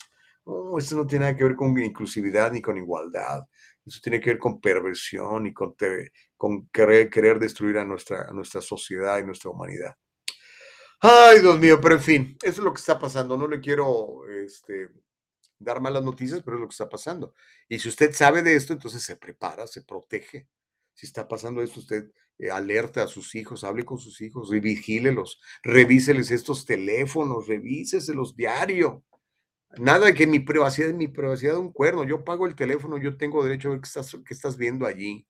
Y póngale seguros, póngale candados. Si no sabe cómo, pregunte. Hay manera de que usted, por ejemplo, siga a sus hijos en estos teléfonos, sepa dónde están que sepa dónde se están metiendo, que sepa qué clase de amigos tienen, procure que hagan ejercicio, procuren que, que, vayan a programas extracurriculares en las escuelas, vea qué les están enseñando en las escuelas, vea qué libros les dan a leer. La agenda eh, LGBT la agenda groomer, la, agenda eh, racista, la agenda Black Lives Matter, todo eso está metido en nuestras escuelas públicas y también en las escuelas privadas. Al ratito le voy a mostrar un video que le va a levantar los pelos, se las va a poner de punta. Pero antes de ir para allá, vamos a esta historia. Le voy a contar cuáles son las ciudades más violentas de los Estados Unidos. Y una de ellas es la cuna del jazz. Sí. La cuna del Mardi Gras, la ciudad de la fiesta eterna, Nueva Orleans, en el estado de Luisiana. Y es que mire, mientras eh, nos pasas el video, Nicole, porque en realidad el video no, no tiene, no tiene sotis, básicamente es puro nat sound. Es el señor que en una cámara la instala en frente de, de, de ¿cómo le llaman? En el dashboard, en el, ¿cómo se dice dashboard en español? Dios mío. En el tablero del auto, ya se me está olvidando el español. Lo pones en el, en el tablero del auto y pone eh, su teléfono y empieza a grabar y empieza a recorrer las calles, en este caso de la ciudad de Nueva Orleans. Y va usted a ver imágenes que dices tú, no manches, esta es una ciudad del primer mundo. Esta es una ciudad como Nueva Orleans.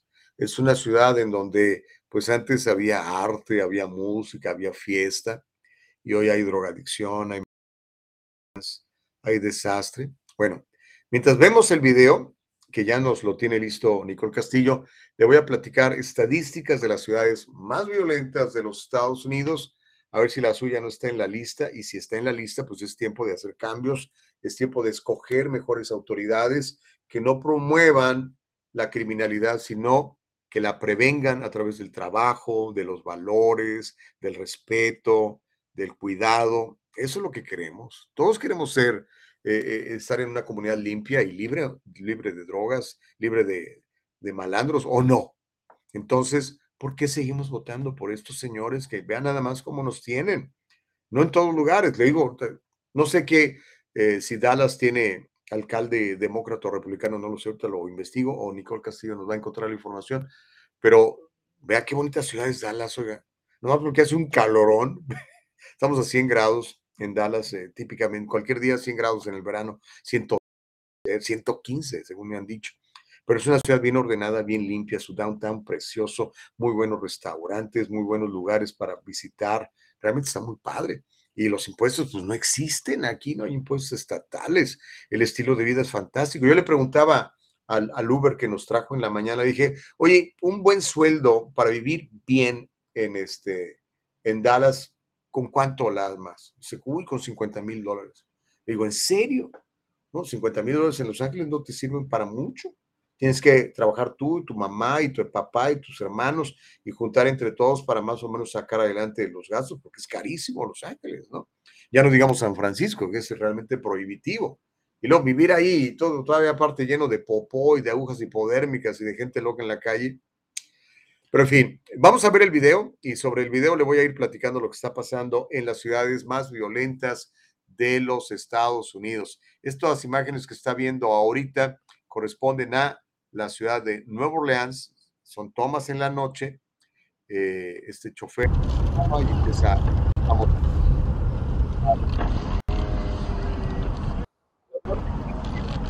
Siempre destacan grandes ciudades como Los Ángeles, Chicago, Nueva York.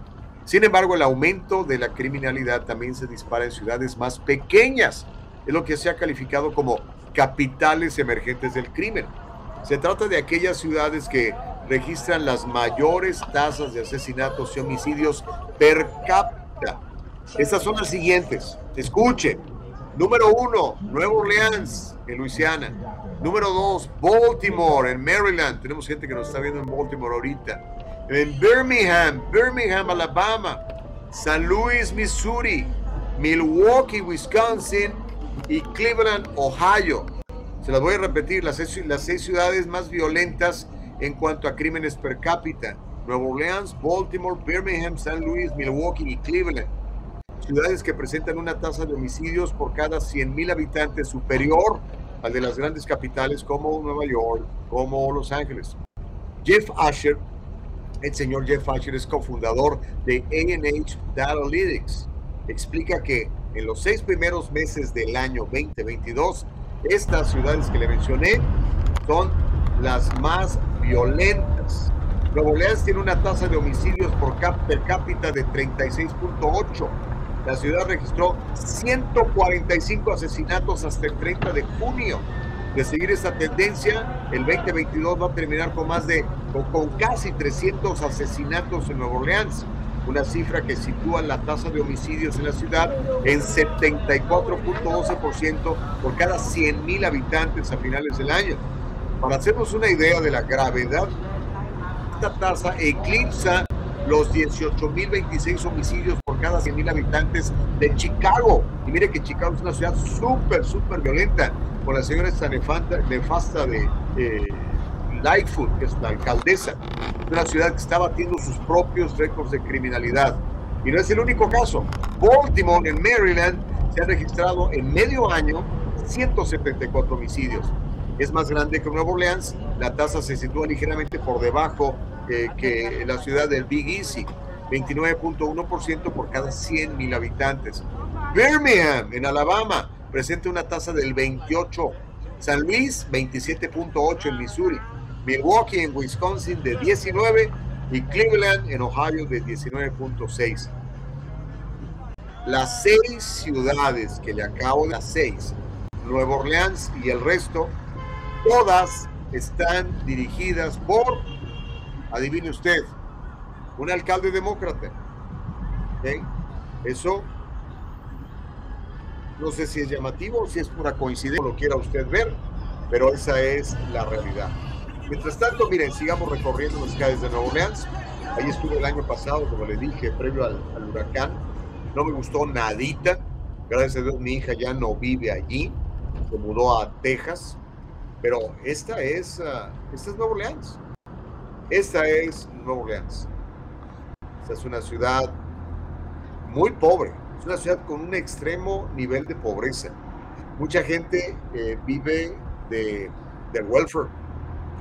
Uh, como ya vimos, es, hay mucho crimen, hay mucha inseguridad, hay mucha pobreza. Eh, el real estate es bien barato, por lo mismo. Pues, ¿Quién quiere vivir allí? Y pues ya ve cada vez que hay un huracán esa ciudad se inunda, porque además está por debajo de, del nivel del mar, no sé si sabía usted eso. Y pues la policía tiene mucha chamba ahí en la ciudad de Nueva Orleans, y como le acabo de informar, encabeza la lista de las ciudades más violentas de los Estados Unidos. Y es una, ciudad que históricamente ha tenido administraciones demócratas. Ve nada más edificios absolutamente vacíos, llenos de graffiti, el pasto sin cortar, o sea, se ve que hay un descuido total. Sin embargo, los ciudadanos de esa ciudad siguen votando por, por las mismas autoridades, por el mismo partido. Yo no sé cuándo se van a hartar. ¿eh? Como la historia aquella que me platicó un día Juan Rodríguez de, del, del perrito, ¿se acuerda del perrito? Creo que alguna vez la conté, no sé si en este espacio o en algún otro Llega un señor a visitar a su amigo y el amigo tiene un perro. y el perro está ahí quejándose. Y le dice, oye, ¿qué onda? ¿Por qué le pasa a tu perro? ¿Por qué se queja? Dice, ah, es que está sentado, está echado sobre un clavo. Dice, ah, caray, pero se queja tanto, ¿por qué no se levanta? Dice, es que, pues le molesta, pero no le molesta tanto como para levantarse. Entonces, a veces, cuando usted sigue eligiendo a las mismas autoridades y las critica, y las critica, las critica, pero no las cambia, quiere decir que no le molesta tanto como para cambiarlas. Le molesta nada más lo suficiente para quejarse de ellas y para tener tema de conversación. Pero ve nada más, qué triste eh, Nuevo Orleans, qué triste, qué abandono, qué descuido, qué suciedad. ¿Qué onda? ¿Nos mudamos a Nuevo Orleans todos? Bueno, este segmento de El Diálogo Libre es traído a ustedes por el Departamento de Turismo de Luisiana. Venga y conozca Nueva Orleans y en una de estas por ahí hasta le toca un plomazo o clavarse una aguja hipodérmica de las que están tiradas en la banqueta. Qué triste, ¿no? Eh, porque fuimos a, al French Quarter, entré con mi esposa, le dije, vamos a conocer, fuimos eh, hospedados en un hotel muy bonito, eh, muy bonito, esos hoteles viejos, casonas antiguas, y, este, y empezamos a caminar hacia el French Quarter, creo que recorrimos cuadra y media, y mi esposa me dijo, ¿sabes qué, Gustavo? Vamos, no me siento segura. Y dije yo, qué bueno, porque ya me quería ir, pero dije, esta quiere conocer, ¿no? Porque a mí tampoco me latió. Había cualquier cantidad de borrachos en las calles, cualquier cantidad de drogadictos en las calles y mucho pedigüeño.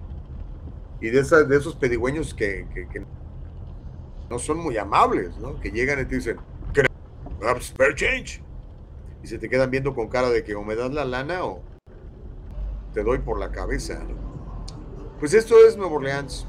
Me comentaba mi productora Nicole Castillo que estaba pensando ya comprarse un condo por ahí. Ahí por esa zona donde están todos esos cuates ahorita ahí chupando, vean. Eso sí, mire, tienen buena música. RB, hip hop y todo ese rollo, ¿no? Ah, y sí, no es una ciudad del tercer mundo, no estamos hablando de La Habana, Cuba, no estamos hablando de Caracas, Venezuela. No, no. Estamos hablando de los Estados Unidos de América the greatest country in the world, que tiene lugares como estos. Si le digo que hay que salir un poco, entonces cuando compara usted Nueva Orleans con Los Ángeles, dice, no, pues mejor me quedo en Los Ángeles, ¿no? Pero sabe que hay otras ciudades. Y hace poquito platicábamos con, con Rebeca Flores. ¿Rebeca Flores? No, Chávez, Rebeca Chávez. Y nos comentaba de mucha gente que se está yendo de, de California y que viene para acá, para Texas, ¿no? De hecho, era una de las, de las quejas que tuvo nuestro Uber driver de esta mañana, porque dice que la gente llega de California. Sea, usted tiene, por ejemplo, una propiedad en California y dice, ya estuvo, los impuestos están muy altos, la inseguridad está muy, muy alta, el costo de la vida, la gasolina. Pero tiene una casa que ya la pagó, que cuando la compró le costó, no sé, 90 mil dólares, pero con el gentrification, la ciudad, la casa, la casa estaba en, en Eco Park y ahora vale un millón de dólares. Entonces la vende usted, le dan su millón de dólares y se viene a California, digo, se viene a Texas y, este, y compra una casa y le sobra 700 mil dólares para invertir y garantizar su, su vejez y la riqueza de varias generaciones. Pero entonces llegan acá y empiezan a comprar las casas de acá. Y están encareciendo el mercado de acá. Texas está, como mercado emergente, está subiendo mucho de valor. Y los locales ya no pueden comprar casas aquí porque llegan los californianos y compran la casa en, efectivo y hasta le ponen 20, 30 mil dólares más para asegurarse de quedarse con la propiedad. Y eso no tiene nada contentos a los tejanos. De hecho, platicaba con otro tejano y me decía, este, vengan para acá, pero no traigan su política, esa déjenla en California. Aquí en, en Texas estamos muy tranquilos metiendo a la gente a la cárcel cuando se porta mal eh, si el rentero no quiere pagar la casa, lo corren. En cambio, en California todavía tenemos moratoria hasta septiembre del año que entra. Imagínense. Yo pienso en la pobre persona que tiene su casita rentando y que de eso iba a vivir en su vejez y que tienen dos años que no le pagan la renta, ¿no? Pero son las leyes de California, son las leyes de su graciosa majestad, Gaben primero, embajador, quiero decir, emperador de Los Ángeles. Vamos a hacer una pausa, oiga, y cuando regresemos se va a calentar todavía más el chocolate. Le voy a pasar un video que a mí me parece perturbador, a algunos quizá les parezca divertido, pero se trata de un show de drag queens en una iglesia, en una iglesia cristiana. Esto no sucedería nunca, nunca, nunca en una mezquita, nunca. Pero ¿por qué en las iglesias cristianas sucede esto? ¿Por qué este ataque tan frontal contra la iglesia de Cristo? ¿Por qué estos señores de, de todas estas tendencias progresistas no van a meterse a las, ah, a las mezquitas. Porque, no sé si, póngase a pensar en eso. Escupen la Biblia, pero no escupen el Corán. ¿Por qué? ¿A qué se deberá? ¿A qué le tienen miedo? O mejor aún, ¿qué detestan más? Vamos a hacer una pausa, ¿le parece? Y cuando regresemos vamos a continuar con el diálogo libre. Esta cosa se pone muy buena. Desde una habitación de hotel en la ciudad de Dallas, Texas, para todo el mundo a través de www.eldialogolibre.com, nuestra plataforma de YouTube, nuestra plataforma de Facebook y por supuesto en Spotify, en Apple Podcast y también en uh, Anchor. Volvemos bien rápido, no le cambie.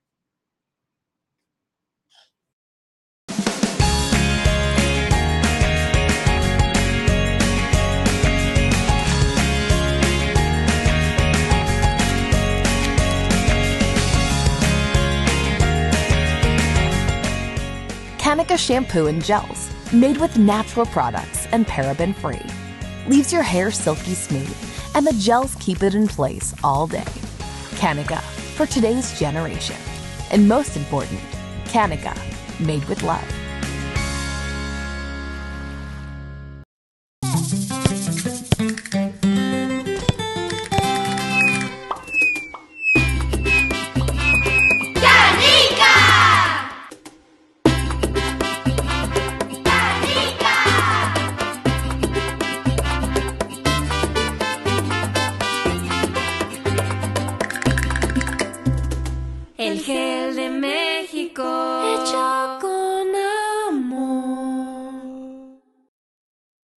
En el Trufo Corporation podemos encargarnos de sus complejas y lentas tareas de nómina, incluyendo el procesamiento de nóminas programadas, configuración de empleados, cambios de salario, presentaciones de nómina, procesamiento de W2 y 1099, seguimiento del tiempo y mucho más. Usted y su negocio pueden confiar en que su nómina se procesa con precisión y los impuestos sobre la nómina se presentan a tiempo. Con nuestro servicio de nómina usted ahorrará innumerables horas si nos permite manejar sus laboriosas tareas de payroll. En la comunidad de su oficina, trabaje con nuestro equipo desde nuestra plataforma segura en línea para procesar la nómina con facilidad y eficiencia. El Triunfo Corporation, localizado en el 1415 al este de la 17 Street en Santa Ana, California. 714-953-2707. 714-953-2707. Encuéntrenos en todas las redes sociales y cada semana en el Triunfo Financiero.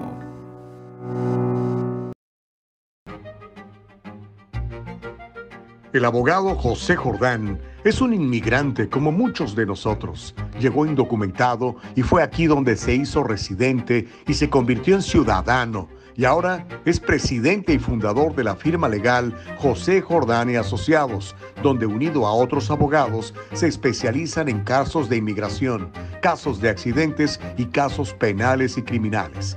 Llámeles, todos ellos hablan su idioma y están para servirle. Okidoki, estamos de vuelta, se llama el Diálogo Libre. Gracias por seguir con nosotros. Nos quedan unos minutitos más para compartir con todos ustedes. Recuerden un, favor bien grande, les quiero pedir este favor que es, pero así encarecido, encarecido, encarecido. Eh, necesitamos que este tipo de noticias que no salen en la tele regular, ese tipo de información que usted no va a leer en los periódicos, en la mayoría. Recuerde que Se lo he dicho muchas veces y espero que ahora ya me empiece a creer después de todo lo que está usted viendo. No, no son conspiraciones, es la neta. Existe una, una agenda muy fuerte para, para desinformar a nuestra comunidad, para mantenerla en la oscuridad, para mantenerla en las tinieblas, para que no sepa lo que está pasando. Entonces, esta agenda la empujan bien duro a través de, de los medios tradicionales de comunicación, los canales que usted conoce. Por eso es que cada vez más eh, la gente deja de ver estos noticiarios. Cada vez más la gente deja de seguir estos señores porque se han dado cuenta que les han metido, les han mentido por, por años, por años. Eh, el otro día lo recuerda cuando hicimos el, programa especial donde hablábamos del Big Pharma y le, le mostré eh, cómo estas enormes farmacéuticas patrocinan a, a, los canales de televisión, a las cadenas de televisión, a los noticiarios. Imagínense, imagínense qué terrible que un noticiario que tiene que dar noticias, contar la verdad, esté de rehén de una compañía enorme farmacéutica, por ejemplo, y que le digan, este noticiario llega a usted gracias al patrocinio, o sea, gracias a que estos señores ponen millones de dólares para pagarle al canal y pagarle los sueldos y pagarle eh, eh, eh, las pensiones a esta gente, gracias al patrocinio de tal y cual farmacéutica. ¿Usted cree que esos señores van a es, querer que ese canal hable mal de ellos? Que diga cosas que no están bien. ¿Sabe usted que China, el Partido Comunista Chino, tiene miles de millones de dólares invertidos en patrocinios de compañías en las grandes corporaciones de televisión, en las grandes corporaciones eh, tecnológicas, lo que llaman el Big Tech, ¿sabe a lo que me refiero? A estas compañías donde usted tiene su perfil y saca sus fotos. Bueno, eso es, controla la información. No le van a decir lo que está pasando. Pero mire, gracias a Dios, ah, pues tenemos la oportunidad de contar la neta, ¿no? Eh, no, no, tenemos ningún compromiso más que con decirle lo que está pasando. A veces es incómodo, sobre todo porque nos pega en la, realidad en la frente y nos damos cuenta de, de, lo mal que hicimos al poner a fulanito de tal de alcalde, a poner a fulanito de, tal de superintendente de educación, o aquí o allá, o alcalde, o presidente, o gobernador, lo que usted quiera. Pero pues, hay que reconocer. Yo aquí le, le dije, dos veces yo voté por Barack Obama. ¿Puede usted creer eso? No, simpático y tan mentiroso me engañó a mí y a millones, ¿no? Ya estamos votando por el Señor, ¿no? Y ahí andamos como el burro detrás de la zanahoria. Ay, ahora sí, ahí vienen los papeles, ahí vienen los papeles, ahí vienen los papeles, ahí vienen los papeles. ¿Qué papeles? Ni siquiera papeles del baño nos mandaron. Pero en fin, esto que le voy a, le voy a contar debiera preocuparle, ¿eh? tengo amigos que yo les platico esto, amigos liberales, que yo les platico esto, amigos demócratas, porque todavía tengo algunos amigos demócratas que no me han dejado de hablar. Hay unos que sí de plano, miren, me echaron la cruz y me cancelaron, me dejaron de hablar, dejaron de ser mis amigos, dejaron de ir a mi casa, dejaron de invitarme a su casa, dejaron de, de, salir a tomar una copa conmigo. Pues está bien, es su pérdida, ¿no? Por, por mis puntos de vista. Y este, Muchos de ellos me dicen, digo los que todavía me hablan, porque sí tengo amigos eh, liberales, yo tengo amigos de todos. Tengo amigos liberales y, demócratas que este, me dicen, sí, pero en, en, mi barrio no está pasando o yo vivo muy lejos de allí, o a mí no me afecta porque eso es allá. Yo acá vivo en un gated community, o yo aquí llamando a mis hijos a una escuela eh, privada. Pero óiganme, todo esto nos afecta a todos, porque esta gente termina adoctrinando a la gente, a nuestros niños, a nuestros jóvenes, que después se convierten en adultos, y esos adultos adoctrinados que fueron este, víctimas del grooming y víctimas de todas estas mentiras, terminan siendo alcaldes, terminan siendo concejales, terminan siendo directores de escuela, terminan siendo los maestros de sus niños en la primaria, en el kinder. Y olvídese, eso ya se vuelve terrible, que es lo que estamos viendo hoy en día. La corrupción en la política es brutal. Yo creía que los políticos mexicanos no tenía parangón, no tenía sin igual, no tenía rival, pero no. La corrupción en los Estados Unidos a nivel político es brutal. Y le voy a poner un ejemplo clarito que está a todas luces, a todas vistas. Si usted vive en Los Ángeles, ¿qué le parece el concilio de la ciudad de Los Ángeles? ¿Cuántos de los 14 concejales que hay ahorita en la ciudad le parece que son honestos? Lo reto, lo desafío a que me diga uno. Mire, uno está en la cárcel, ¿se acuerda de Englander? Lo metieron al bote por rata, por corrupto. Otro está a punto de ir al bote por rata y por corrupto. Pepe, Pepe, ¿cómo se llama este hombre? El de Zacatecas, se me olvidó su apellido. José Huiza, Pepe Huiza. El que mandó poner la estatua ahí de, Antonio Aguilar en la Plaza Olvera. Corrupto, corrupto. Le dieron cientos de millones, de, de cientos de miles de dólares para aprobar proyectos. O sea, le untaron las manos. O sea, si ya gana bien un concejal, ¿cuánto gana un concejal? No sé, 150 mil dólares, una cosa así. Tienen buenos planes de retiro, los mejores. No tienen el Obamacare como usted y como yo, que tengo que esperar el, tiempo del enrollment. Tienen buenos planes de jubilación, tienen pensiones de por vida. ¿Y por, qué, por qué roban? ¿Por qué se corrompen? Y ahora más Ridley Thomas, ese señor tiene que ir a la cárcel, es otro corrupto. Y si le seguimos rascando, yo no meto las manos al fuego por ninguno de esos, ninguno. De hecho, varios de ellos están enfrentando o han enfrentado procesos de, deposición por, pues, por malos administradores, por no decir corruptos.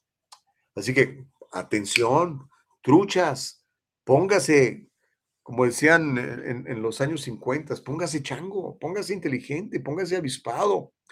Cuando vaya a votar, no vote por lo que le dijo el político, vote por lo que hizo el político, revise lo que se llama su, su track record, su historial. A ver, ¿qué hiciste en tu ciudad? ¿Todo ese cochinero? ¿Y ahora quieres ser gobernador? No. ¿Cómo? Por favor, ¿no? Y ese cuento de más vale malo por conocido que bueno por conocer, no, no se lo crea. Hay mucha gente buena allá afuera que está buscando una oportunidad verdaderamente de servir, que no tiene el apoyo del establishment, que no tiene los dineros de George Soros, pero que sabe que tiene un buen corazón y tiene buenas intenciones. Y sobre todo no son políticos de carrera, no es gente que viva de estar echándole mentiras a la gente para que la reelijan y la reelijan y la reelijan, como Mitch McConnell, ¿eh? Basura republicana que representa a Kentucky, por años ha estado ahí haciéndose millonario. Y pues, lo mismo le puedo decir de otros muchos. Aquí en California tenemos a Diane Feinstein, la señora octogenaria que ya no sabe ni lo que dice, pero que sigue ahí aferrada al negocio. Y su, su marido se hizo millonario, así como el marido de Pelosi. Pura corrupción, pura corrupción. Pero mire, Vamos a terminar con esta historia aquí en el diálogo. Este show de drag queens en una iglesia. No es en un parque. ¿Se acuerda que el otro día le pasé el video de este drag queen en un parque mostrando sus genitales a los niños? ¿Se acuerda? Busque el programa, ahí está. Ah, ni siquiera ya es en la biblioteca, ya ves que ahora en las bibliotecas llevan a los niños a historias de drag queens eh, para normalizar todo este asunto. Pero miren, vamos a ver el video. Vamos a ver el video y le cuento. ¿Sale? Órale, pues, mi querida Nicole Castillo, échale que nos quedan unos cuantos minutitos de programa. Vamos a ver lo que pasó en esta iglesia de la ciudad de Nueva York, una de las ciudades más walk que hay, junto con San Francisco, Chicago y Los Ángeles. Esto es real. Vamos a verlos aquí en el eh, diálogo libre. Show de drag queens en una iglesia cristiana. Ahí lo tiene listo ya, mi querida Nicole Castillo. Venga.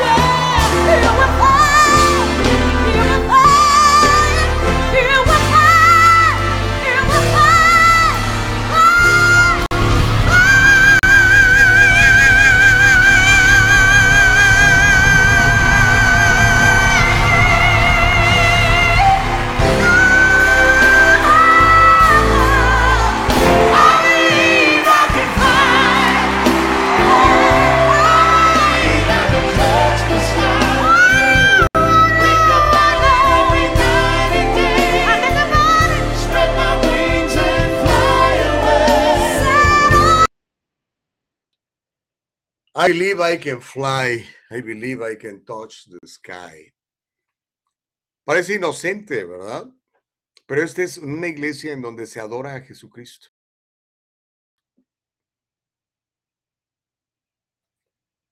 Me va usted a decir, ay, Gustavo, eres muy mocho, eres muy tradicional, eres muy retrógrada. Pues diga muy mal. Yo quisiera saber dónde está el ministro de esa iglesia que permitió eso. ¿Dónde están los papás de esos muchachos que los obligaron a ir para allá? Le voy a contar la historia, ¿ok? Ahí le va, eso que acabamos de ver pasó en Nueva York. Según los informes, los estudiantes de una lujosa escuela privada de Manhattan, ¿ok? No fue una escuela pública, fue una escuela privada en Manhattan. Manhattan es uno de los real estates más caros del mundo. Un, rentar un closet ahí para vivir le cuesta dos mil dólares, un closet. Ya un apartamento de una recámara con un baño le cuesta cinco mil dólares al mes. Le digo esto porque mi, hija quiso ir a estudiar a, a, Nueva York y le dije, hija, no se puede, no manches, vámonos a Boston, que está menos caro. Pero bueno, los estudiantes se vieron obligados a asistir a un espectáculo de drag queens en la iglesia como parte de las celebraciones del orgullo LGBTQ a principios de este año, según el informe. La high school se llama Grace Church High School. Si no me cree, búsquelo en las redes y vea lo que pagan de tuition, lo que pagan de colegiatura allí.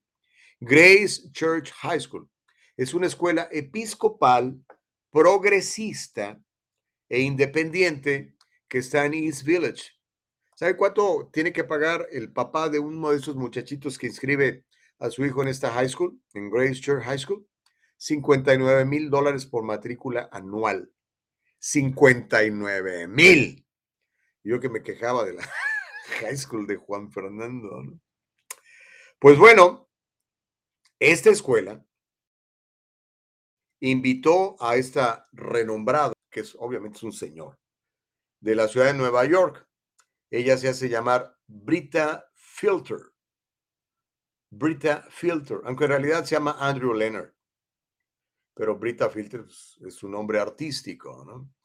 Y pues ah, la invitaron a que fuera a bailar y a hacer lip sync, porque obviamente no canta, nomás mueve los labios, a su sexto anual, eh, evento anual conocido como Pride Chapel, ¿eh? la capilla del orgullo. ¡Wow! Para una presentación en vivo el 27 de abril, pero este video no había trascendido hasta recientemente. El evento, aunque usted no lo crea, fue patrocinado por la escuela y organizado con la ayuda de los estudiantes y asesores de la facultad en Spectrum, el club de apoyo LGBTQ de la escuela secundaria.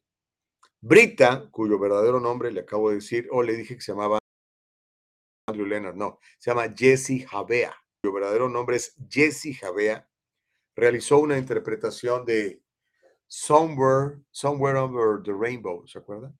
Somewhere over the rainbow. ¿De qué película es esa? ni me acuerdo. Creo que es de Alicia en el País de las Maravillas, si no estoy mal. O la historia esta de Dorothy, creo, no me acuerdo, una de esas. Luego el artista realizó una interpretación de, eh, Wizard of Oz, es cierto, del Mago de Oz.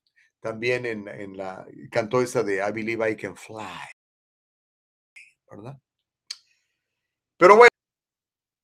El artista se sentó después con el director de música vocal, que es queer de la escuela, se llama Andrew Leonard. Un queer es alguien que no es ni homosexual ni bisexual, ni hombre ni mujer, pues es queer, no, así como que no definido, de acuerdo a lo que he estado preguntando y tratando de averiguar. Para responder las preguntas de los estudiantes sobre la actuación drag, para discutir de homosexualidad, y para hablar de la importancia del orgullo de pertenecer a la comunidad LGBTQ. Me parece muy bien si fueran adultos. Me parece muy bien si fueran mayores de edad.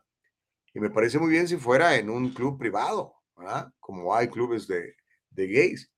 Pero esto fue en la casa de Dios, en donde usted va a adorar a Jesucristo, a leer la Biblia y a tratar de aprender del Evangelio. Tómala, Barbón. Ahí se la dejo y con esto termino. Le voy a invitar a que el día de mañana nos acompañe otra vez de 7 de la mañana a 9 en el dialogolibre.com, a que nos vea en YouTube, que nos vea en Facebook y que mantengamos el diálogo libre, que no permita usted que lo censuren o lo cancelen por sus puntos de vista. Aquí la idea es intercambiar puntos de vista en el diálogo libre. Recuerde que Dios nos hizo libres y la constitución que está basada en la palabra de Dios dice que usted tiene derecho de pensar, de expresar, de manifestar. Y por eso hicieron la primera enmienda. El artículo más importante de la constitución es la primera enmienda y es su libertad de expresión. Y la segunda enmienda es su derecho a tener armas para defender esa primera enmienda, por cierto. Nos encontramos mañana, si le parece muy bien. La productora se llama Nicole Castillo. Muchas gracias, Nicole Castillo. Nuestra productora ejecutiva se llama Eva Castillo. Y usted, usted nos hace el favor de compartir, escuchar, aguantar, compartir, a veces disentir, a veces estar de acuerdo. Lo importante es que mantengamos siempre el diálogo libre. Que tenga un día súper bendecido, que Dios le guarde siempre, que tenga un día de muchos propósitos alcanzados. Y si todavía no conoce a Jesucristo, conózcalo, vaya a verlo, lo va a hacer libre. Que esté muy bien. Bye.